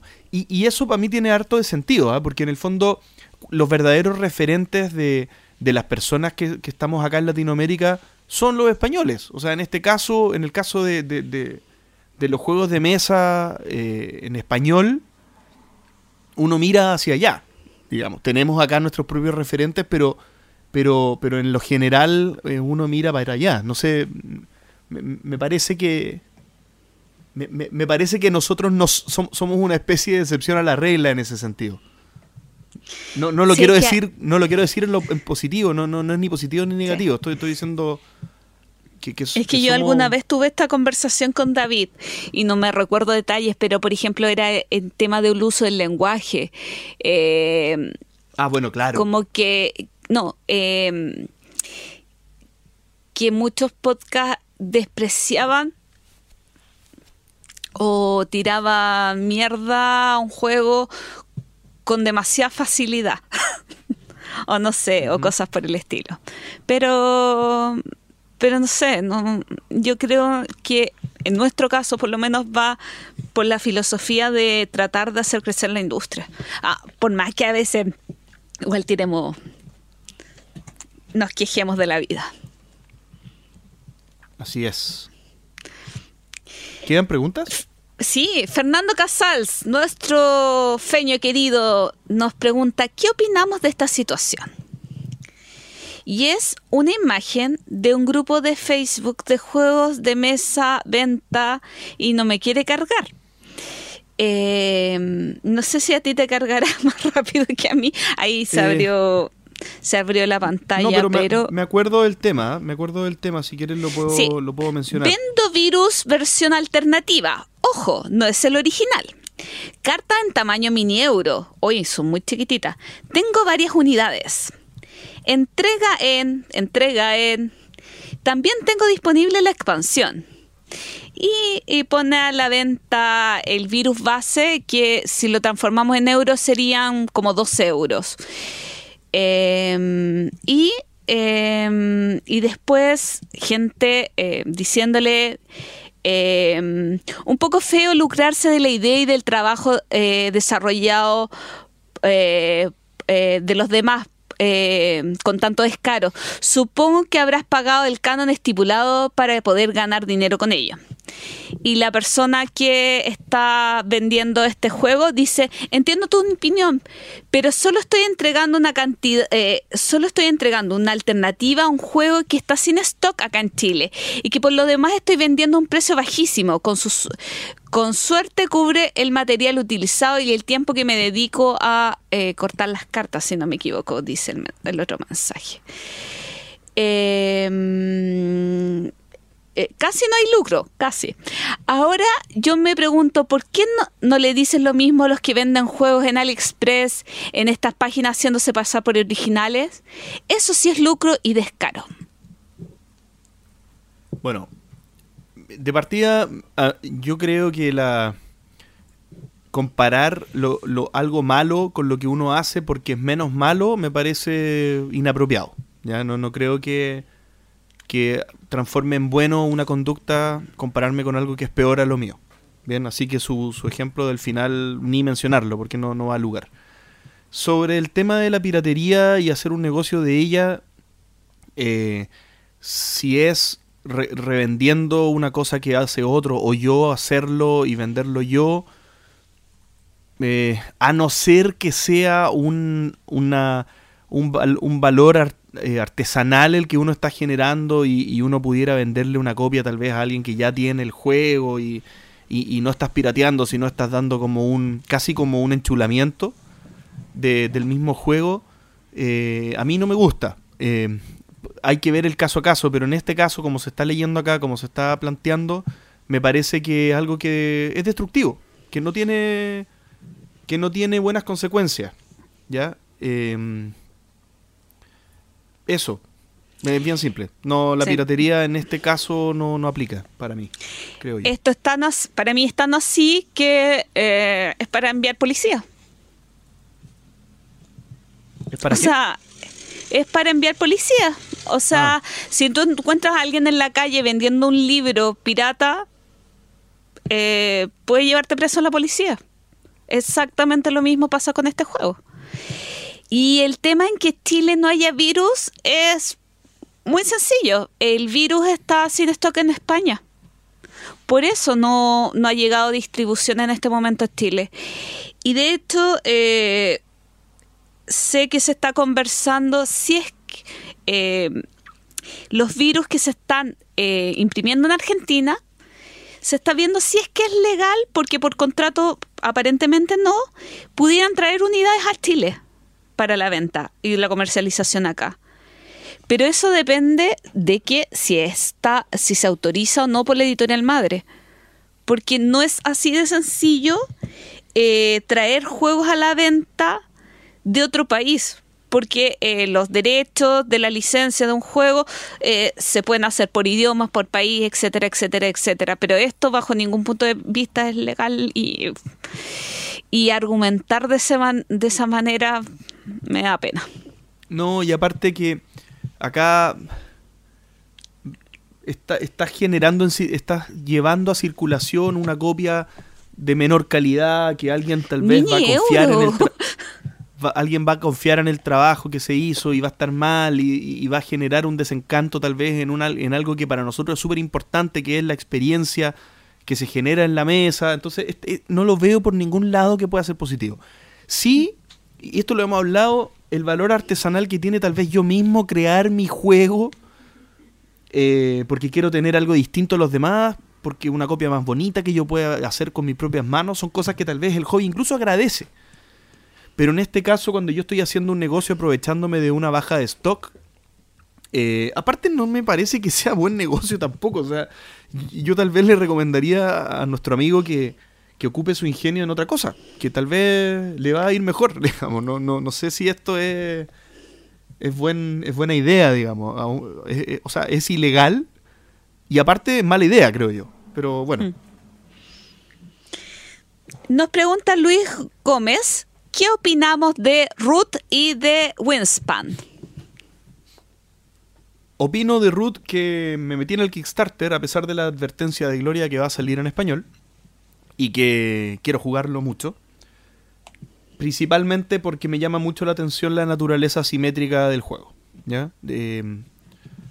no, no, puedo decir nada más que tengo muchas ganas de jugar porque no lo he jugado nunca. Y Wingspan... No lo... espera, vamos de uno mejor. Vamos de uno. Yo Root eh, no lo he jugado, no me dan ganas de jugarlo, pero justamente por lo que a JP eh, le llama la atención, a mí no me llama la atención facciones asimétricas, a mí no me llama la atención que me vayan a atacar. Eh, pero lo que he escuchado del juego es que es magnífico y que todos mis amigos en España están locos por él. entonces, el juego debe ser buenísimo, pero no es el tipo de juegos que a mí me gusta y bajo eso tengo tantos juegos por jugar que prefiero no probar algo que no me va a agradar. Wingspan. Y Wingspan es un juego precioso, que las fotos son maravillosas. No lo tengo en mi wishlist, no lo tengo en mi lista de comprar, pero ¿sabes qué? Me parece que sería un espléndido regalo. Sí, ¿Para la gloria? ¿Cómo? Nada. ¿Para mí? Para la Gloria, claro.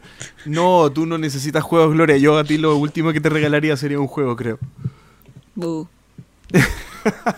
y es lo único que quieres, yo lo sé, pero no lo necesitas. Eh, me, acuerdo, esto no tiene nada que ver, ¿ah? pero lo, digo, tengo un amigo que se fue a vivir al sur, que su señora, su mujer, es eh, ilustradora de naturaleza.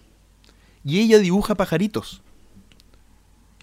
Yo he estado, he estado muy tentado de, regalarle Winspan, de que le llegue de improviso una copia a su casa. Me parecería que sería un muy buen regalo. Si es que encuentras stock del juego. En Planeton Games estaba. Caro, pero ah, estaba. Em, yo tengo muchas ganas de jugar Winspan, pero creo que esperaré como buen tema de la semana que algún amigo se lo compre. Muy bien. Luis Rivera nos pregunta, con respecto a los jugadores viajeros, ¿existe algún sitio, grupo, que registre dónde comprar o jugar dentro del país, como alguna guía del viajero lúdico? Lo pregunto porque hace poco me cambié de ciudad y me cuesta encontrar locales donde se juegue más en la cuarta región de Chile. Yo, yo no sé si hay algún directorio, pero a mí me resulta muy fácil buscarlo en Facebook, en verdad. Creo que Facebook está, está toda la comunidad. Y es fácil llegar a eh. las tiendas. Parece que se me cortó JP. Hola JP. Hola. Ahora sí te escucho. Mira, yo voy a partir por una generalidad más general de la vida general. Como soy viajera lúdica de, desde afuera, eh, y no creo que funcione tanto en lugares más pequeños, pero siempre la aplicación Meetup sirve mucho para encontrar grupos que estén relacionados con algún pasatiempo, ya sea ir a comer, salir a andar en bicicleta, bailar, jugar. Como en una generalidad, Meetup es una excelente aplicación para conocer grupos de interés.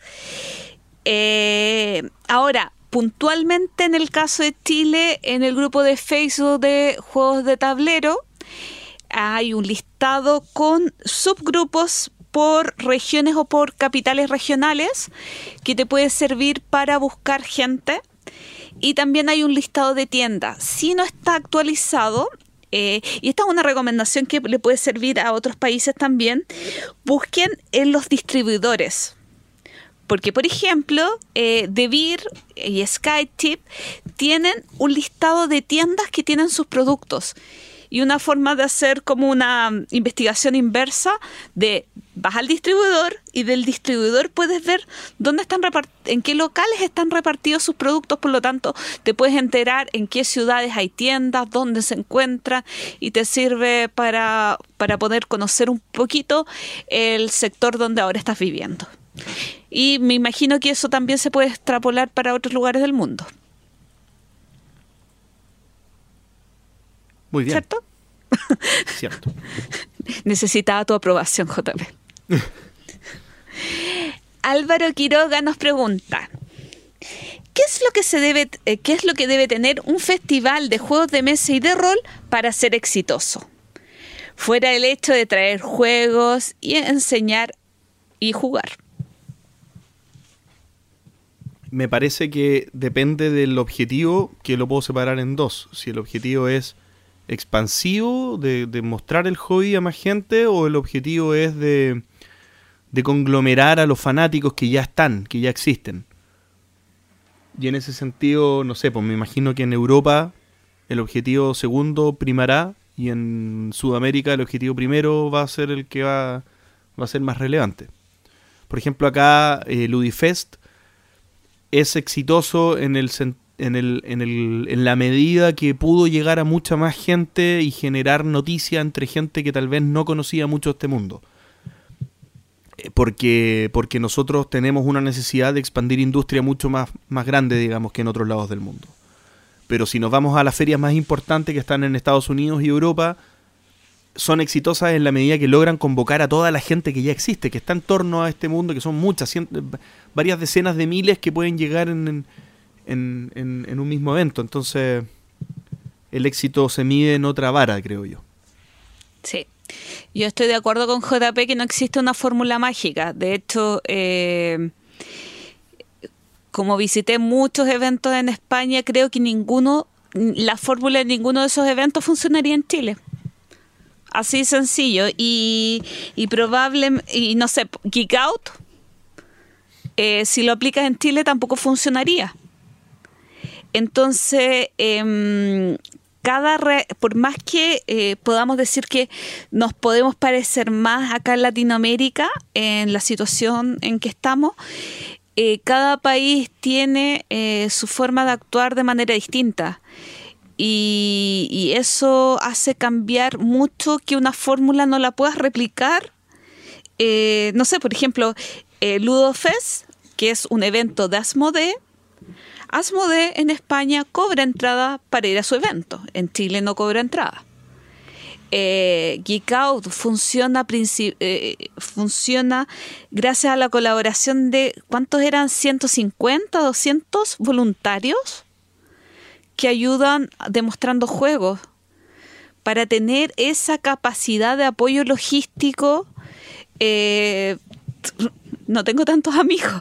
Eh, entonces, cada evento funciona de una manera distinta y lo importante, eh, eh, como decía JP, identificar cuál es el público objetivo y tratar eh, de ponerte en su lugar y ver cómo puedes llegar a él de la mejor manera para que se sienta cómodo, para que le den ganas de ir a un siguiente evento y de seguir jugando.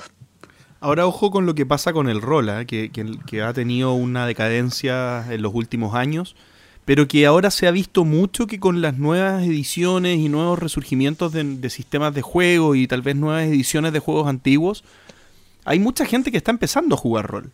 Entonces probablemente también esto responda a los momentos eh, del tiempo en el que uno puede hacer algo. Hoy, por ejemplo, yo creo que tendría mucho sentido tal vez un evento de rol en el que se invite a jugar gente nueva porque, porque está, está como en el, en el ambiente, digamos, resurgimiento de gente que tal vez habría hecho otra cosa y ahora está entrando en este, en este hobby.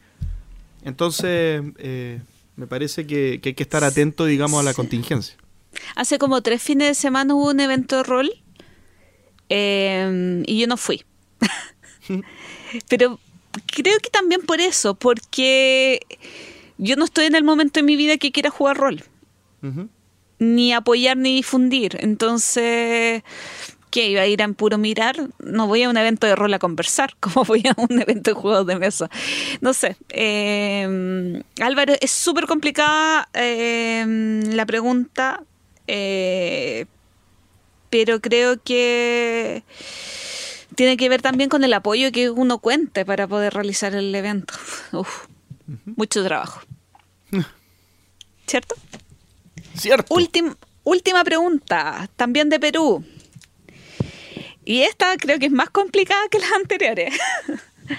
Alfonso Barriga nos pregunta, ¿qué modelo de negocio se les ocurre en torno a los juegos de mesa? Más allá de una tienda de, de venta de juegos. Y saludos desde Perú. Em, yo, yo, yo tengo bien clara esta respuesta, Sí. Tiene, sí, sí. Es que yo, y está súper relacionado con la pregunta anterior. Para mí, los negocios tienen que ver, o sea, para cualquiera creo yo, que tienen que ver con, con aprovechar lo que, lo que está, digamos, ¿cierto? Aquí la, mejor, los mejores negocios son los que permiten solucionar un problema, por ejemplo, o aprovechar una corriente o algo que está ocurriendo en el medio, en el ecosistema donde tú te mueves y poder sacar un partido económico de eso. Entonces, em, los buenos negocios son los que en realidad recogen o, entienden o reconocen muy bien el medio en el que tú te estás moviendo. ¿Bien?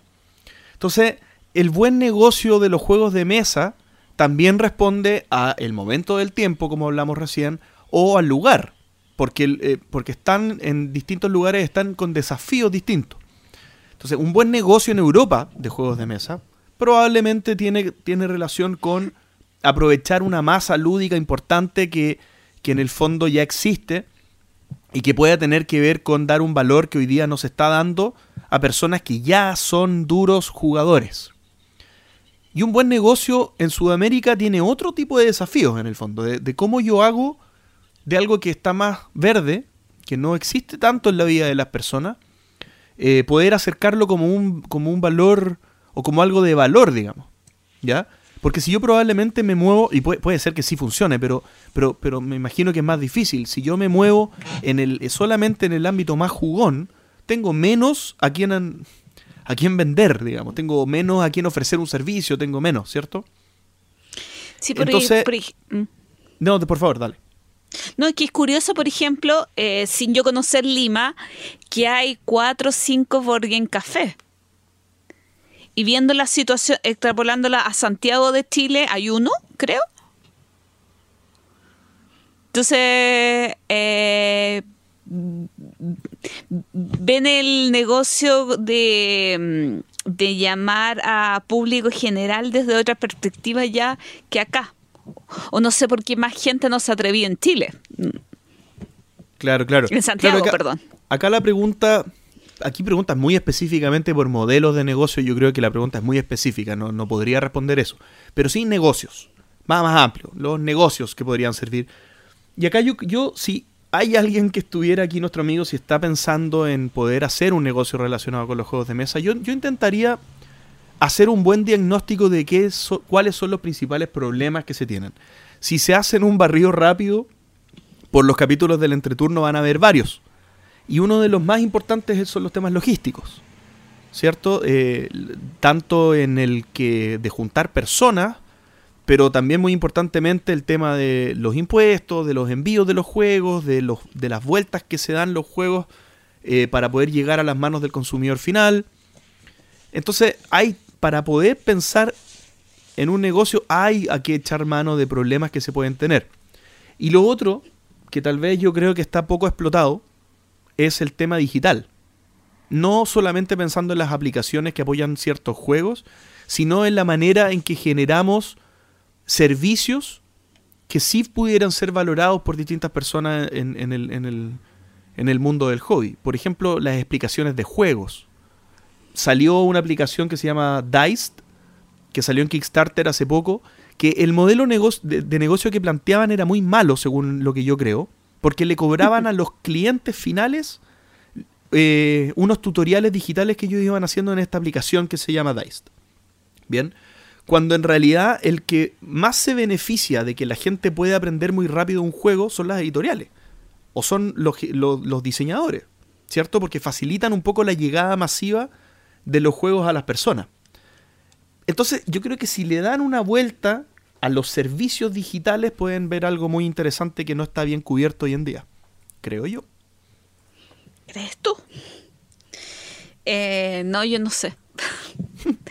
eh, sí, tiene razón en el tema de, de buscar, determinar cuáles son los problemas que ven. Y, y, desde esa perspectiva, es que es muy distinto, como ya habíamos, creo que en todos los temas repetimos lo mismo, muy distinta la realidad de Chile, Argentina, Perú, Bolivia, Colombia, etcétera. Eh, y como no conocemos muy a fondo la realidad eh, de Perú, nosotros sabemos que hay distribución de juegos. No sé si llega todo pero también eh, por lo que veíamos eh, hablando con Daniel Mayo, eh, quizás no habían tantas tiendas o quizás no había tanto público para las tiendas. Quizás falta mucho más trabajar en el tema de iniciación. Bueno, como en todos los casos de Latinoamérica en general, pero quizás particularmente aún más se necesita hacer esfuerzos ahí. Pero, no sé. Oye, ¿y puedo dar un consejo? Del consejo que quiera. Ya, que yo sí, sí les diría al que esté interesado en hacer algo así que no, no tengan miedo de, de compartir la idea.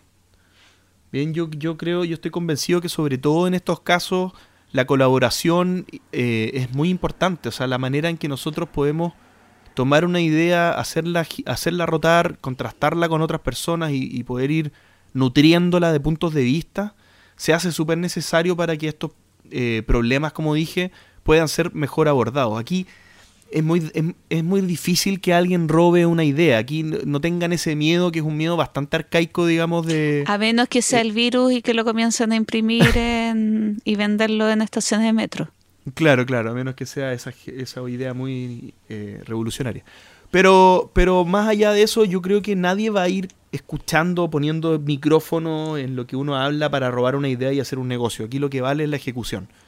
Y, y, la cabeza y la forma en que tú interpretas tu idea y cómo le das valor es única. O sea, tu, tu cerebro funciona como, como el de nadie más y tú vas a ser el único capaz de poder ejecutarlo si es que tienes ese, esa visión diferente que el resto. Así que, y si alguien te roba la idea, construye sobre eso, haz otra cosa.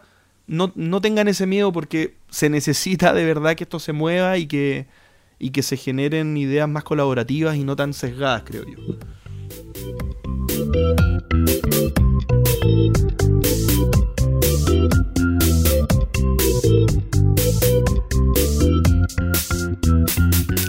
Y el final de dos mentiras y una verdad, pero no vamos a dar el ganador hoy o ganadora, ¿cierto JP? Cierto, Gloria. Porque tenemos que ver los resultados. tenemos que ver los resultados y dar, eh, hacer el sorteo. Así que solamente hoy les vamos a contar cuáles fueron las respuestas correctas del capítulo 63. Y la primera es, JP dice, lugares donde tengo alguna preferencia lúdica. 1 la casa de mis padres es mi lugar favorito para jugar a cualquier juego. 2. Mi casa es mi lugar favorito para jugar juegos pesados. Y 3. Mi trabajo es mi lugar favorito para jugar party games. ¿Cuál crees tú, Gloria, que es la correcta? Ay, ya me puse, ya no sé. Pero creo que mi casa es el lugar favorito para jugar juegos pesados fantástico, estuviste en lo cierto. Esa es la correcta. Tantos años haciendo podcast que ya, ya, ya te conozco la mano. Ya no hay secretos. Ya no hay secretos. Oye, pero a propósito de secreto, déjame... Eh, el 61%, 61.5 dijo que tu casa era el lugar favorito. Así que no hay secretos para mí como tampoco para la gente que nos escucha. Como tampoco para el 61% de la gente que votó. Muy bien. Ahora, Gloria dice, ¿cuál de estos juegos de gran tienda, supermercado, es mi favorito? Y acá casi hay un empate porque hay un 30, un 30 y un 38%. O sea, no tenía ni idea. Sí. La alternativa 1 es Rumikub, la 2 Suspend y la 3 Pictionary. JP. Mm. Yo, yo, yo voy a decir Pictionary y creo que ni siquiera es por el juego, yo creo que es porque tienes buenos recuerdos de, jugando ese juego. No, odio ese juego. De hecho, es el único de la lista que no, lo jugaría. Rumi me encanta. Me ¿Ah, encanta, me fascina Rumikub. Eh, lamentablemente lo he jugado mucho más en tablet que con personas reales. En vivo, indirecto y tocando esa baquelita hermosa. Eh, pero Rumikub me gusta muchísimo. Está bien, está bien. Eh, ganador de Speedless Yare, a propósito. Así Muy que no es tan juego de supermercado. JP dijo, es porque se acuerdan que ahora hicimos cuatro para que pueda haber un aumento en puntaje. JP dijo, sobre la tabla de posiciones en un juego. 1. Disfruto ganar por muchos puntos. De hecho, lo dijo con esa entonación. 2. Disfruto perder por pocos puntos. Y 3. Disfruto perder por muchos puntos. Gloria, por favor. Yo me sumo a la mayoría con un 76% que dice que disfruta perder por pocos puntos. Gloria, se cortó un poquito. Di- Dime de nuevo. Disfruto perder por pocos puntos. Exacto, exacto. Esa es la correcta. Sí. Eh, yo mm, Y asumí hecho, que le gusta el tema del desafío. De hecho, Gloria, sabes que lo dije en el mismo capítulo. Sí, O sea que, sí lo los sé. que el 30% votó sin haber escuchado el capítulo. Sí, Ay, señor. sí, Pero bueno, hay un regalito para los que están atentos escuchando. claro. Gloria dijo, de estos juegos de ese en 2018, ¿cuál es el que más he jugado? 1. Azules vitrales de Sintra. 2. Newton. Y 3. Coimbra. ¿Digo la correcta o digo otra? Dice la correcta. Dos, Newton. No, No, pero ¿cómo, No. Gloria? he jugado dos partidas y media de Newton. ¿Y, y qué has jugado más que eso? Coimbra, 5 o 6 partidas. Pero Coimbra te gusta menos. ¿Sí? ¿Pero por qué eres masoquista? Porque lo tuve en Puerto Montt mucho tiempo. Ah, verdad, si me habías contado. Y era, y era el juego más pesado que tenía. Entonces le di muchas partidas a Coimbra. Es cierto, es Eh, Yo pensé que la trampa iba a ser azules vitrales de Sintra, que mucha gente iba a contestar eso, como a mí me gusta mucho el azul, pero confieso que solamente he jugado dos partidas. Ah, mira. Y eso que lo tengo hace mucho tiempo en la colección. Oye, podemos contar algo para los que no ven Facebook. Que para Ludifest nos enviaron una linda invitación para ir, que fue un azul vitrales de Sintra. Nos enviaron ese jueguito de regalo. Así que conversamos con JP y queremos regalarlo en el podcast. Así que pronto se Lo, viene lo había otro olvidado, Gloria, lo había olvidado. ¿Sí? Fue como una sorpresa para mí escucharlo ahora. Así que pronto se viene algún otro concurso. Si tienen alguna idea de algún concurso, porque a mí me encantan los concursos, si tienen alguna idea de algún concurso entretenido, nos avisan, nos cuentan, nos mandan un correo electrónico para hacer algo que quiero que vuelva esta música. Sí, me parece bien y es tremendo regalo este, ¿ah? para que no le bajemos el perfil. Un tremendo Sí. juego y, y- y con unos co- componentes muy bonitos para que lo, Sí. lo tengan muy en cuenta. Sí, ahí le hicimos un unboxing a mi azul porque no iba a abrir el que vamos a regalar. Así que aprove- aproveché que lo tenía al lado y se los pude mostrar en, en Facebook. Por supuesto, por supuesto. Bien, y estamos entonces terminando este concurso. ¿ah? Eh, esta era la fase final y nos queda solamente, Gloria, programar cuándo vamos a dar los recuentos y los resultados finales y, y anunciar los ganadores. Sí, porque son eh, tres ganadores. Una persona por lo el que o la que eh, tuvo más aciertos.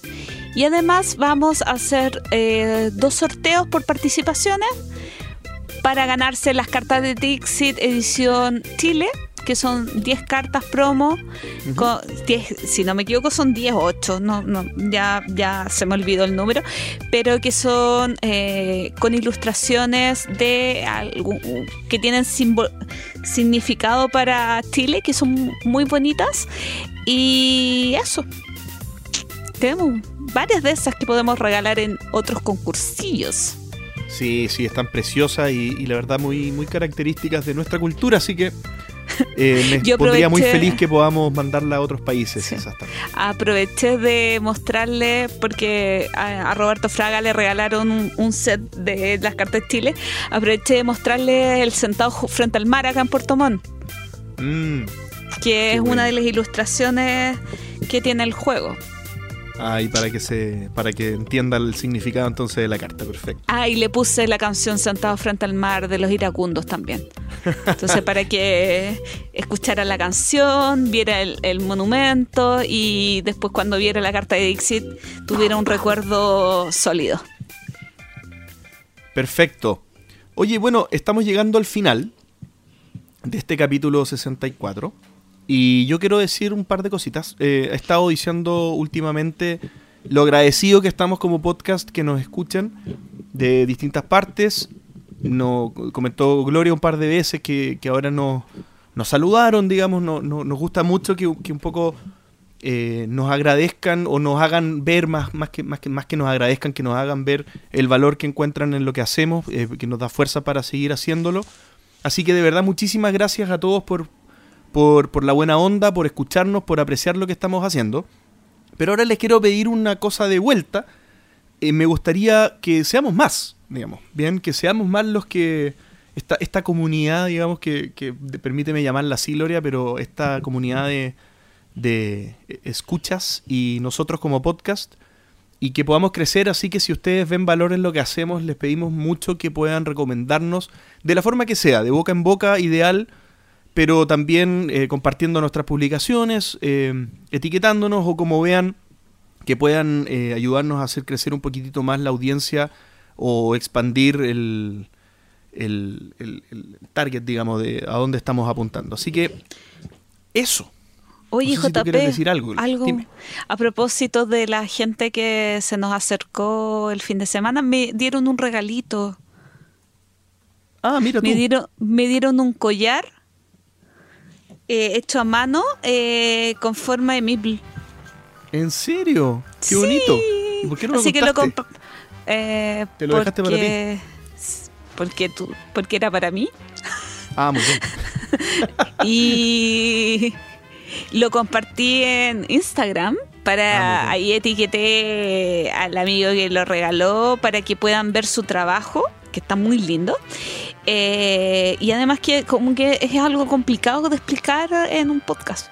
Así que también síganos en las redes sociales para ver eh, las cositas entretenidas que vamos haciendo. Eso pues, entonces muchas gracias ahí al, al amigo o amiga que, que hizo ese regalo. Eso, terminando entonces el capítulo 64, eh, nada más que volver a agradecer Gracias a todos por habernos escuchado. Hasta la próxima. Chao. Gracias por escuchar el entreturno. Y recuerden, envíenos sugerencias de historias relacionadas con sus vidas lúdicas. Pueden ser de terror, tragedia, graciosas o hasta de traición. Recuerden también escribirnos para participar en nuestra sección El Entreturno Responde. ¿Y ustedes, cómo mantienen sus ludotecas?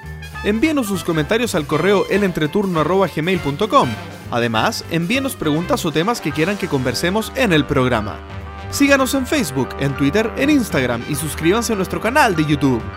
Escúchanos en dos semanas más en nuestro próximo capítulo de El Entreturno. Gracias de nuevo y hasta la próxima.